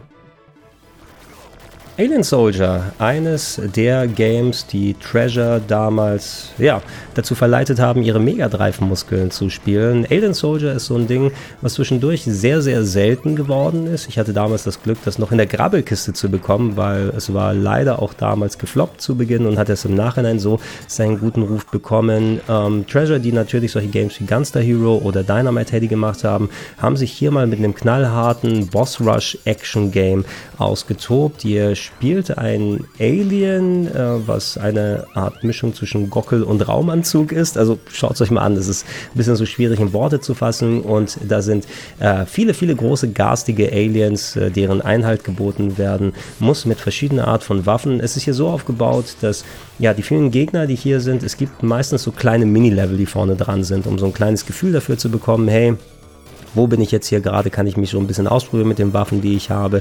Das Arsenal könnt ihr auch im Vorhinein auswählen und ihr habt auch limitierte ähm, dann äh, Munition, die ihr benutzen könnt. Äh, die Steuerung ist auch ein bisschen ungewöhnlicher, äh, mit von wegen, dass ihr auch nochmal so ähm, Rush-Moves und andere Ges Geschichten habt. Also ich muss auch immer wieder erstmal reinkommen, wie sich das Game steuert. Und äh, ja, wenn ihr diesen Anfangs-Mini-Level gemacht habt, der wirklich teilweise nur ein paar Sekunden lang sein kann, dann geht es um große, ausladende Bosskämpfe und die sind kreativ, die sind knallhart, die können richtig schwierig sein, so dass Treasure, wie gesagt, sich da auch mal richtig austoben konnte.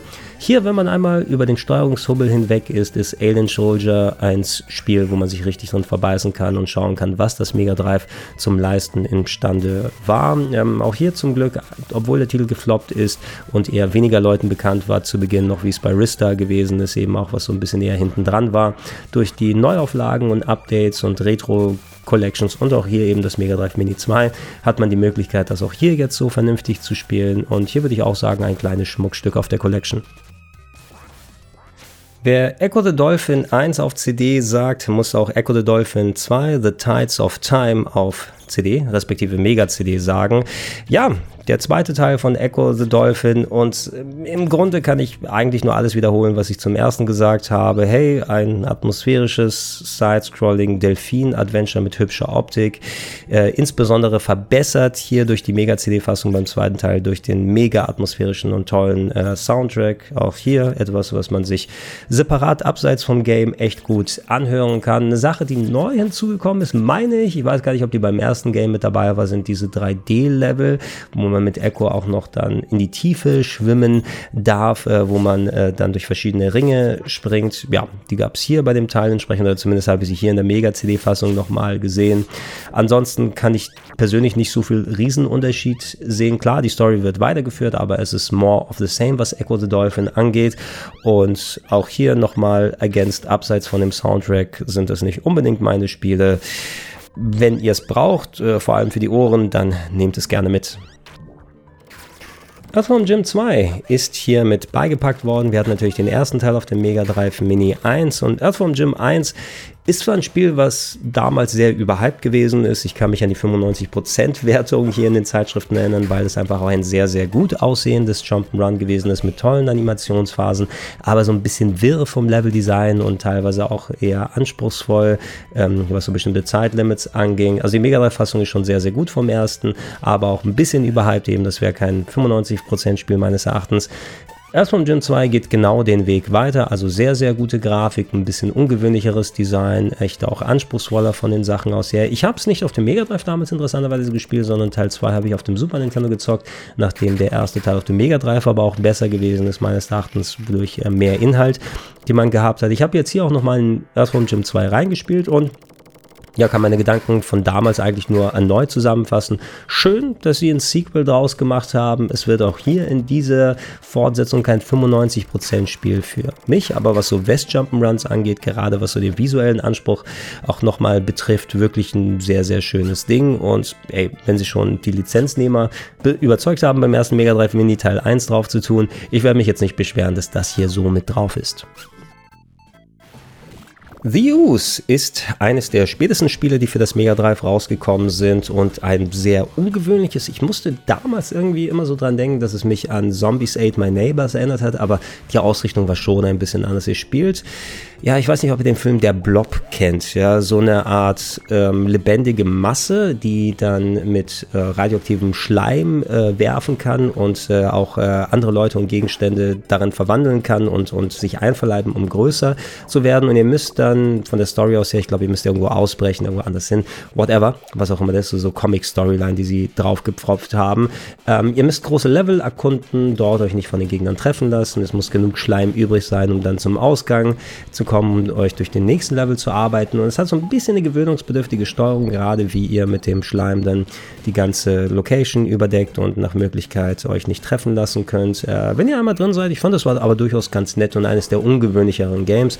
Ich weiß, da gab es so ein paar spezielle Eigenheiten gegenüber der Japan-Version, die auch hier mit drauf ist, die in so einem ganz speziellen Verpackungsdesign verkauft wurde, vor allem weil es auch sehr, sehr wenige davon gegeben hat. Ich habe es zuletzt nochmal für den Retro-Club ein bisschen ausführlicher gespielt und fand, ja, das ist durchaus nett und interessant, was sie hier damit gemacht haben. Und hier ist es mit äh, beigepackt. Also ja, schön, dass Sega auch mal an ihre eher nischigeren Spiele denken und sowas mit dazu tun.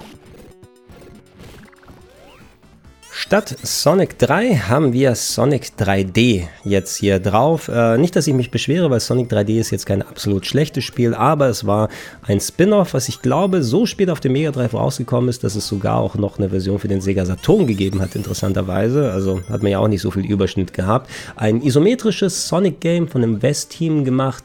Ähm, ich finde, durch die isometrische Darstellung ist es ein bisschen so schwierig, die Abstände einzuschätzen, weil gerade Isometrie und ähm, Jump'n'Runs gehen ja nicht so richtig geil einher. Da muss man auch echt auf den Schattenwurf achten und ich hatte nie das Gefühl, dass es sich, ähm, obwohl es grafisch sehr, sehr gut aussah und sieht immer noch eigentlich ganz schick aus, aber die Steuerung war einfach nie da und mit der Präzision und wie er durch die Level kommt, wie es bei einem 2D-Game gewesen ist.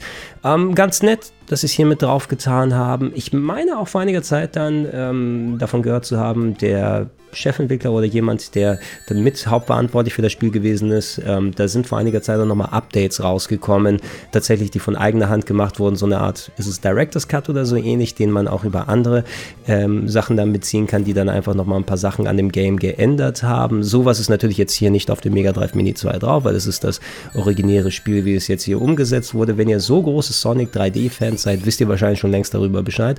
Ansonsten informiert euch gerne und eventuell wäre es lohnenswert, interessanter, diese Fassung zu zocken, als jetzt die, die hier mit drauf ist. So wie es jetzt ist, ist es okay, dass es mit dabei ist, aber für mich jetzt letzten Endes kein Ersatz für ein Sonic 3 oder Sonic 3 und Knuckles.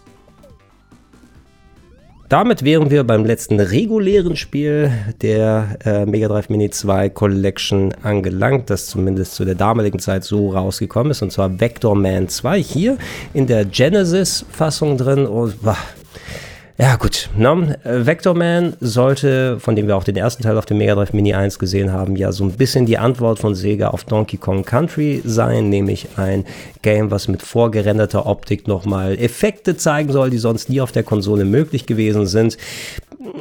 Sowohl in Teil 1 auch als in Teil 2 hier würde ich nicht sagen, dass man jetzt den Donkey Kong Country Killer unbedingt gefunden hat, äh, aber dennoch ein nettes Run and Gun mit ein paar interessanten grafischen Effekten. Ähm, gerade wie der Name es auch ausdrückt, eher so ein bisschen auf Formen ähm, angesetzt, anstatt auf Realismus oder Comic-Style, wie es so andere Renderspiele dann gegangen wären. Ich fand die immer so ein bisschen hektisch, sowohl Vector Man 102 beim Spielen her. Ihr habt den Charakter, mit dem ihr eben herumspringen könnt und Sachen anballern könnt. Und ähm, ja, der Schirm, der zieht und zuppt in alle Richtungen gefühlt und dann immer äh, ist man schneller in einem Gegner drin, als man es eigentlich hätte haben wollen. Das ist beim ersten wie beim zweiten Teil so. War wohl ein Game, was nur in den USA im Westen rausgekommen ist. Zumindest ist hier eine Genesis-Packung rein vermerkt. Ich kenne es hauptsächlich auch von anderen Collections her aus, habe es im Original auf dem Mega Drive nicht groß gespielt und ja gut, die Games haben sie, die ballern sie überall hier mit drauf. Äh, Wenn es für jemanden was Besonderes ist, schön und gut.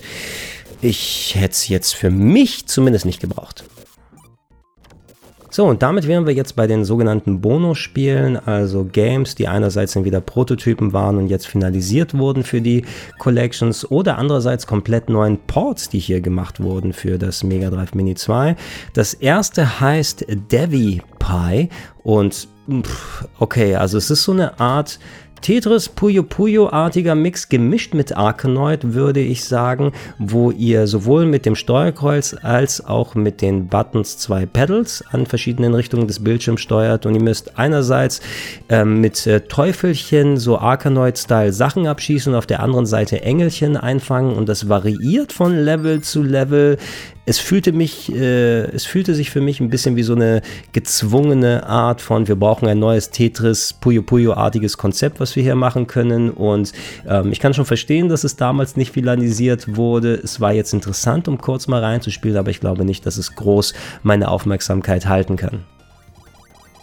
Das nächste, was wir haben, ist ein komplett neuer Port des originalen Fantasy Zone. Ich kann nicht so ganz die Faszination immer verstehen mit Fantasy Zone. Das war ein äh, durchaus kultiger Side-Scrolling-Shooter mit ein bisschen ja, Defender-Elementen würde ich sagen, dass man eher eine freiere Location hat, bei der man hin und her fliegen kann in verschiedene Richtungen. Hier muss man Stationen abschießen, im Shop Erweiterungen kaufen und sich gegen ganz, ganz große Bosse wehren. Alles im super knallbunten und knuffigen Design. Und ich habe etliche Ausgaben davon gespielt, das Original auf dem Master-System äh, vornehmend. Hier haben wohl M2 sich gesagt, hey, wir wollten schon mal immer einen Mega Drive-Port davon machen und der ist auch tatsächlich sehr, sehr gut gelungen, muss man sagen. Inklusive ein paar ähm, Erleichterungen, denn das Original ist mega knallhart, finde ich auch eines der schwersten Side-Scrolling-Shoot'em-Ups. Gerade das zweite Fantasy Zone hat mir so in den Arsch getreten damals, als ich es gespielt habe, dass der heute noch wehtut, muss ich zugeben. Ähm, hier hat man noch ein paar Erleichterungen, die man reinpacken kann, sodass man von Haus aus gleich viel Geld zum Einkaufen von Specials hat, alles so ein bisschen runterdrehen vom Schwierigkeitsgrad. Das ist auch ein bisschen verträglicher macht,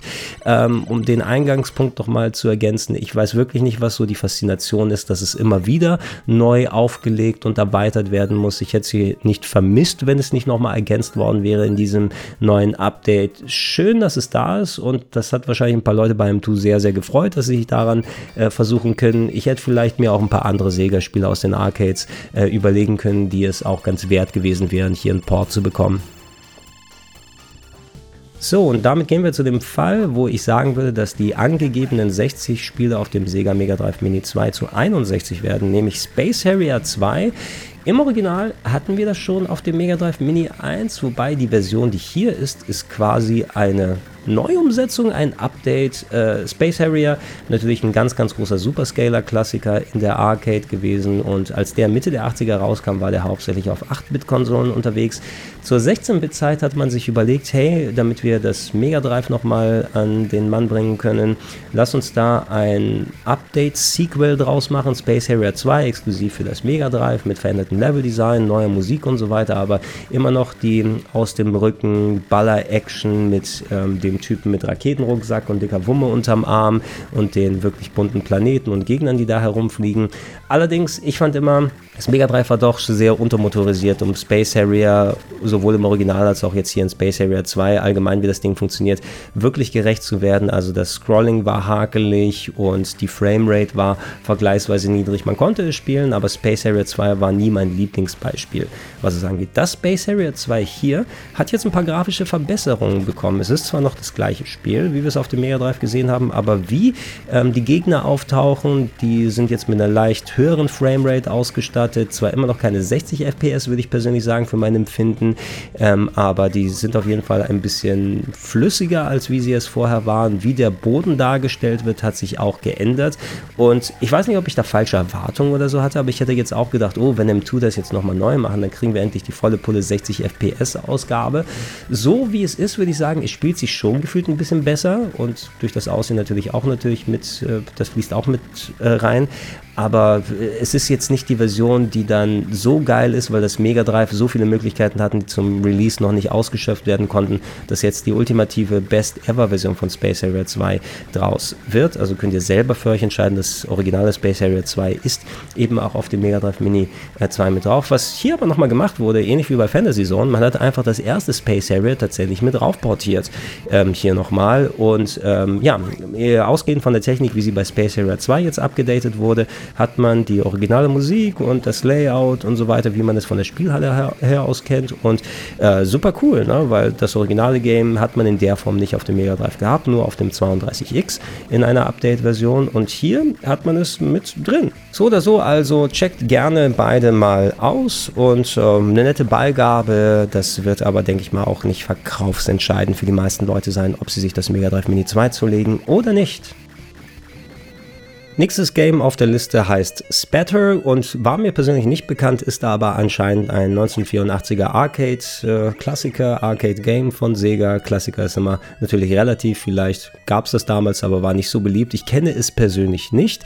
Wurde hier nochmal neu portiert. Äh, ich denke mal wohl recht Arcade-originalgetreu. Es erinnert mich an so Top-Down-Games wie Rally X äh, von Namco, die im Umkehrschluss ja auch beeinflusst wurden durch sowas wie Pac-Man, nur ein bisschen adaptiert. Und hier seid ihr ein kleines kleines Männchen auf einem Bike, äh, bei dem ihr durch Labyrinthe durchgeht, euch nicht von den Gegnern erwischen lassen müsst. Und das Gimmick ist es, dass man sich wohl nochmal in die Bande lehnen kann, um an Gegnern vorbeizugehen. Ist so ein bisschen gewöhnungsbedürftig. Ist nett, aber es ist auch ein Spiel von 1984. Ähm, ich wäre persönlich beim originalen Rally X mit dabei, aber das ist ja von Namco und nicht von Sega. Check it out. Mehr als einmal werde ich es, glaube ich, persönlich nicht anmachen. Dann sind wir bei Star Mobile, ein Game, was äh, ebenfalls äh, als Prototyp existiert hat und jetzt finalisiert wurde von M2 für die Collection. Hier ähm, eine Art, ja, auch wieder Puzzle-Game, ein bisschen angelehnt an Tetris, ähm, wo ihr aber eine Waage seid und äh, verschiedene Sterne von oben runterfallen, die dann äh, unterschiedliches Gewicht haben und äh, auf verschiedene Teile dieser Waage verteilt werden müssen. Und es geht irgendwie darum, man hat eine gewisse gewisse Anzahl von diesen Sternen und muss sie dann so verteilen und umsetzen, dass die einerseits nicht von der Waage fallen, dass man Kombinationen macht und das Gewicht so ein bisschen austariert. Es ist interessant, würde ich sagen. Aber auch hier, ähnlich wie bei ähm, Devi Pie oder Devi Pie, fand ich persönlich, da ist so eine Idee dahinter. Ich weiß nicht, ob die als Spiel so ultra viel Spaß macht. Ich habe so nach ein paar Runden verstanden, wie es funktioniert, aber ich weiß nicht, ob ich da diesen Flow bekomme wie bei einem Tetris oder auch Puyo Puyo, ähm, so wie es funktioniert. Und auch hier, finde ich, hat man schon gemerkt, es sieht zwar ganz cool aus, aber es gab Gründe, warum es nicht finalisiert und dann letzten Endes äh, rausgebracht wurde. Äh, vielleicht erinnert es mich vielleicht sogar ein bisschen mehr an so, so, so ein Puzzle, wird man ja eher in so Professor Layton spielen dann sehen. Oh, du hast diese Waage und dann musst du die verschiedenen Gewichte da drauf tun oder äh, bei dem Virtuous Last Reward oder sowas gab es ja auch so vergleichbare Rätsel. Die als Puzzle-Game muss ich persönlich nicht haben. Der Look ist noch das schickste hier. Das Spiel selber, mal gucken, ob man reinkommen kann.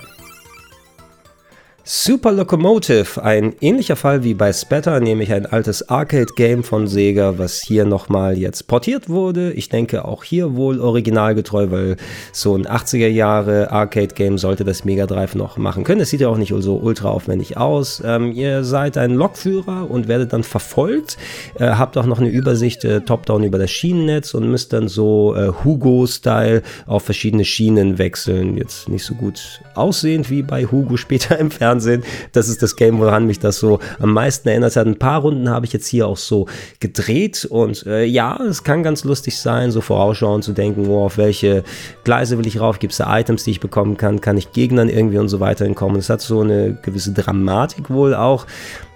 I don't know, auch hier wieder. Also irgendwas hat die Leute getrieben, Super Locomotive dann zu umsetzen. Vielleicht ist es so, weil die so simpel waren verglichen mit späteren Games, dass sie dann auf dem Mega Drive lauffähig sind. Ich weiß auch nicht, ob hier die Ressourcen vielleicht anderswo bei anderen Games besser äh, genutzt werden konnten. So, last, aber sicherlich not least. Und, oh Gott, wenn ich hier auf die Zeit gucke, wie lange das Video hier schon dauert, äh, es tut mir leid, aber es sind nun mal 60 plus Spiele, die hier besprochen werden müssen. Die werden abgeschlossen mit Puyo Puyo Sun. Äh, wir kennen Puyo Puyo natürlich mittlerweile unter dem eigenständigen Namen mit den Puzzle Games. Äh, Puyo Puyo Tetris ist ja auch etwas, was ich selber sehr, sehr gerne spiele, wobei ich immer mehr Tetris als Puyo Puyo dann mache. Die äh, verschiedenfarbigen Blobs, die runterfallen, Tetris-Teil, die man dann zu Ketten kombinieren muss, habe ich ja auch als Dr. Robotniks Mean Bean Machine auf dem Mega Drive gespielt. Hier hat man eines der späteren Spiele hier portiert bekommen, was ähm, in der Puyo Puyo Originalausgabe immer sehr schöne Designs hatte. Auch hier ein schön animiertes Anime-Intro mit dabei, wo natürlich auch Gegner und eigene Charaktere ja dann nochmal ein bisschen Gesicht bekommen, dadurch, dass man den Charakter geben kann. Und ansonsten, äh, it's Puyo Puyo. Ne? Es sieht gut aus, es spielt sich gut, man muss Puyo Puyo mögen, um hier nochmal richtig drin aufzugehen. Es ist, wie gesagt, immerhin einer der besser aussehenden Titel. Und ähm, ja, wenn ihr schon kein Tetris hier wieder mit dabei habt, dann wenigstens ein Puyo Puyo. Und äh, Sun ist da eine gute Wahl oder Sun. So Leute, Mann, oh Mann, oh Mann, damit wären wir am Ende angelangt und lass uns das einmal fazitmäßig abschließen. Das Mega Drive Mini 2, 110 Euro wollen sie dafür haben, das heißt 30 Euro mehr als beim Original, ein Pad weniger ist da drin, aber 20 plus Spiele mehr. Äh, letzten Endes, es ist schon eine ganz gute Mischung, die hier game-technisch mit drauf ist, muss ich sagen. Viele der Sachen, die ich beim ersten Mega Drive Mini vermisst habe, sind jetzt hier nochmal beigefügt worden, aber auch so ein paar recht komische Entscheidungen. Ich weiß nicht, ob wir Night Striker hätten haben müssen oder diese ganzen Bonus-Games. Sie sind zwar ein Bonus, aber es ist ein cooler Bonus, den man beinehmen muss. Äh, sind die Dubletten ganz interessant? Also ja, wir hören jetzt die CD-Musik von Echo the Dolphin 1 und haben haben jetzt auch Echo the Dolphin 2 nochmal mit dabei. Aber ja, da, da, da gibt es noch einige Sachen, wo man auch gerne nochmal adaptieren und anpassen konnte, weil ich bezweifle es sehr stark, dass wir ein Sega Mega Drive Mini 3 bekommen. Es gab ein Mega Drive 3, aber das war meines Erachtens jetzt nicht so ein allgemeines äh, Modell, was wir weltweit bekommen haben, sondern es müsste so ein Tectoy-Ding aus Brasilien gewesen sein. Einfach eher so eine Sparausgabe und in der Linie keine Ahnung, ob M2 und Sega da weitermachen, weil denen geht es ja auch primär um diese alte Hardware nochmal vernünftig zu präsentieren und in deren Nostalgie zu stöbern. Und äh, so ein Rest vom Festding ganz schwierig. Ne? Also auch im Umkehrschluss, wenn du schon ein Mega Drive Mini 1 dann hast, warum das nicht nochmal auflegen und sagen, hey, es gibt eine Edition mit mehr Spielen, die da drauf ist. Äh, weil ich weiß jetzt auch nicht, ob die Technik so komplett anders ist, dass jetzt die Mega CD-Spiele hier mit drauf funktionieren. Die sind ja auch eher limitiert von den Bauteilen, sie sie verwenden. Und äh, wir haben ja auch gesehen, dadurch, dass auf dem Mega Drive Mini 1 noch RetroArch mit drauf ist und Leute das ja auch schon gehackt haben und eigene Spiele draufgetan haben, ist es von der Leistung her doch fähig, dann auch äh, ein bisschen mehr was abspielen zu können als nur Standard Mega Drive Games. Also es kann sehr gut sein, dass es technisch schon bei Mega Drive 1 Mini in der Lage gewesen wäre, auch die Mega CD Games und die anderen Sachen hier zu machen. Ähm, da vielleicht eine abgedatete Version oder ein USB-Stick oder ein Mini-Modul, das wäre das geilste gewesen. Ne? So ein Modul mit dem richtigen Modulschacht, wo jetzt Pack 2 mit drin ist, dass du es mit reintun kannst und diese ganzen Sachen dann spielen, anstatt ein weiteres Gerät, was man sich da drunter stellt. Weil so, glaube ich, bekommen wir nicht nochmal so ein Mini, äh, wo wir dann ein Sonic 3 und Knuckles und diese ganzen anderen Geschichten haben. Und und ich würde eben auch sagen, das japanische Mega Drive Mini 2 hatte etliche Titel, wo ich so ein bisschen mit den Ohren geschlagert habe. Die hatten beide Luna-Spiele von Mega CD mit dabei, was mega geil ist, weil es richtig gute RPGs sind und mittlerweile auch sehr selten in der West-Version. Die hatten sowas wie Popful Mail, was ein super tolles äh, Sidescrolling Metroidvania Jump'n'Run ist, was da auch äh, mittlerweile sehr selten im Westen geworden ist. Äh, sowas wie KO Flying Squadron hast du in der japanischen jetzt nicht mit drauf gehabt, aber auch ein ultra seltener Titel, der ähm, dem Ganzen hier gut zu Gesicht gestanden hätte. Ähm, was wir einerseits bei dem japanischen hier bekommen haben, statt jetzt so ein Sewer Shark oder Night Trap oder, ja gut, wenn ich mir die anderen CD-Sachen angucke, Ninja Warriors, hätte ich persönlich nicht gebraucht, wenn wir Luna und äh, dann auch Popful Mail mit dabei gehabt hätten. Da ist aber die Sache, da gibt es wohl rechtemäßig ein paar Probleme, denn die Lokalisationen waren damals von Working Designs und wir haben ja leider sehr wenig von den Spielen in Download-Services gesehen. Eine Zeit lang gab es im PlayStation Network ein paar Working Designs Games, aber gerade die Luna-Sachen und Popful Mail oder, oh Gott, von Snatcher ganz zu schweigen. Konami hat hier Night Strikers mit draufgetan, aber Snatcher nicht in der Westfassung. Ne? Und das wäre auch nochmal ein absolutes Verkaufsargument dafür gewesen. Und ich glaube, wie gesagt, dran nicht, dass da nochmal ein Mega Drive Mini 3 kommen soll. Und selbst wenn das kommt, möchte ich jetzt drei Mega Drive Miniaturkonsolen neben dem Fernseher stehen haben. Also, I don't know, ich bin mir nicht zu 100% sicher. Nichtsdestotrotz so als Paket für sich. Der Controller ist gut und er kriegt eine schöne Auswahl insgesamt an Spielen. 60 plus Spiele sind ja auch kein Pappenstiel. Das rechtfertigt schon den größeren Preis da umhin. Ähm, Wäre schön, wenn wirklich auch ein zweiter Controller mit bei gewesen wäre für die Multiplayer-Games, die hier mit drin sind. Als Sammler bin ich ganz froh, es jetzt hier mit dabei zu haben. Ähm, kann man auch schauen, wenn das erste Mega Drive Mini so schnell gehackt wurde. Das macht man heutzutage ja ein bisschen weniger, weil so der Trend so vorbei ist, jede Mini-Konsole zu hacken. Es kommen ja auch nicht mehr so viele raus. PC Engine Mini ist ja zum Beispiel immer noch nicht gehackt, leider, dass man da verschiedene Sachen drauf tun kann. Aber das erste ist ja gehackt und man kann sich vielleicht die Mega Drive Mini 2 Zusammenstellung zu einem großen Teil selber darauf tun. Also mal schauen, was jetzt noch damit passiert. Ich bin letzten Endes ganz froh, es mir geholt zu haben, sammlungstechnisch. Aber ich würde jetzt nicht sagen, es ist das Be-all, End-all, Must-have. Und äh, man muss auch schauen, ob man dann wirklich diese Praktik unterstützen äh, möchte, dass man für ein Game Pack gleich eine neue Hardware mit dazu kaufen muss. Aber was denkt ihr? Das ist wohl das größte Review hier geworden, was ich bisher hatte. Ähm, habt ihr ergänzende Sachen mitzunehmen? Was denkt ihr drüber? Wäre das was für euch? Wollt ihr noch irgendeine andere Miniaturkonsole haben? Ist es überhaupt technisch machbar, dass wir sowas wie ein N64 Mini oder ein Sega Saturn Mini bekommen oder ein Dreamcast Mini, PlayStation 2 Mini? Das wären natürlich ganz coole Sachen, aber keine Ahnung, wie da der Preis aussehen würde, wenn schon ein Mega Drive Mini 2 über 100 Euro kostet. Also gerne eure Gedanken in die Comments mit rein. Äh, folgt mir auch gerne dann äh, überall auf Social Media nach Möglichkeit. Gerne auf rpgheaven.de für weitere Videos als auch anderen Content vorbeischauen.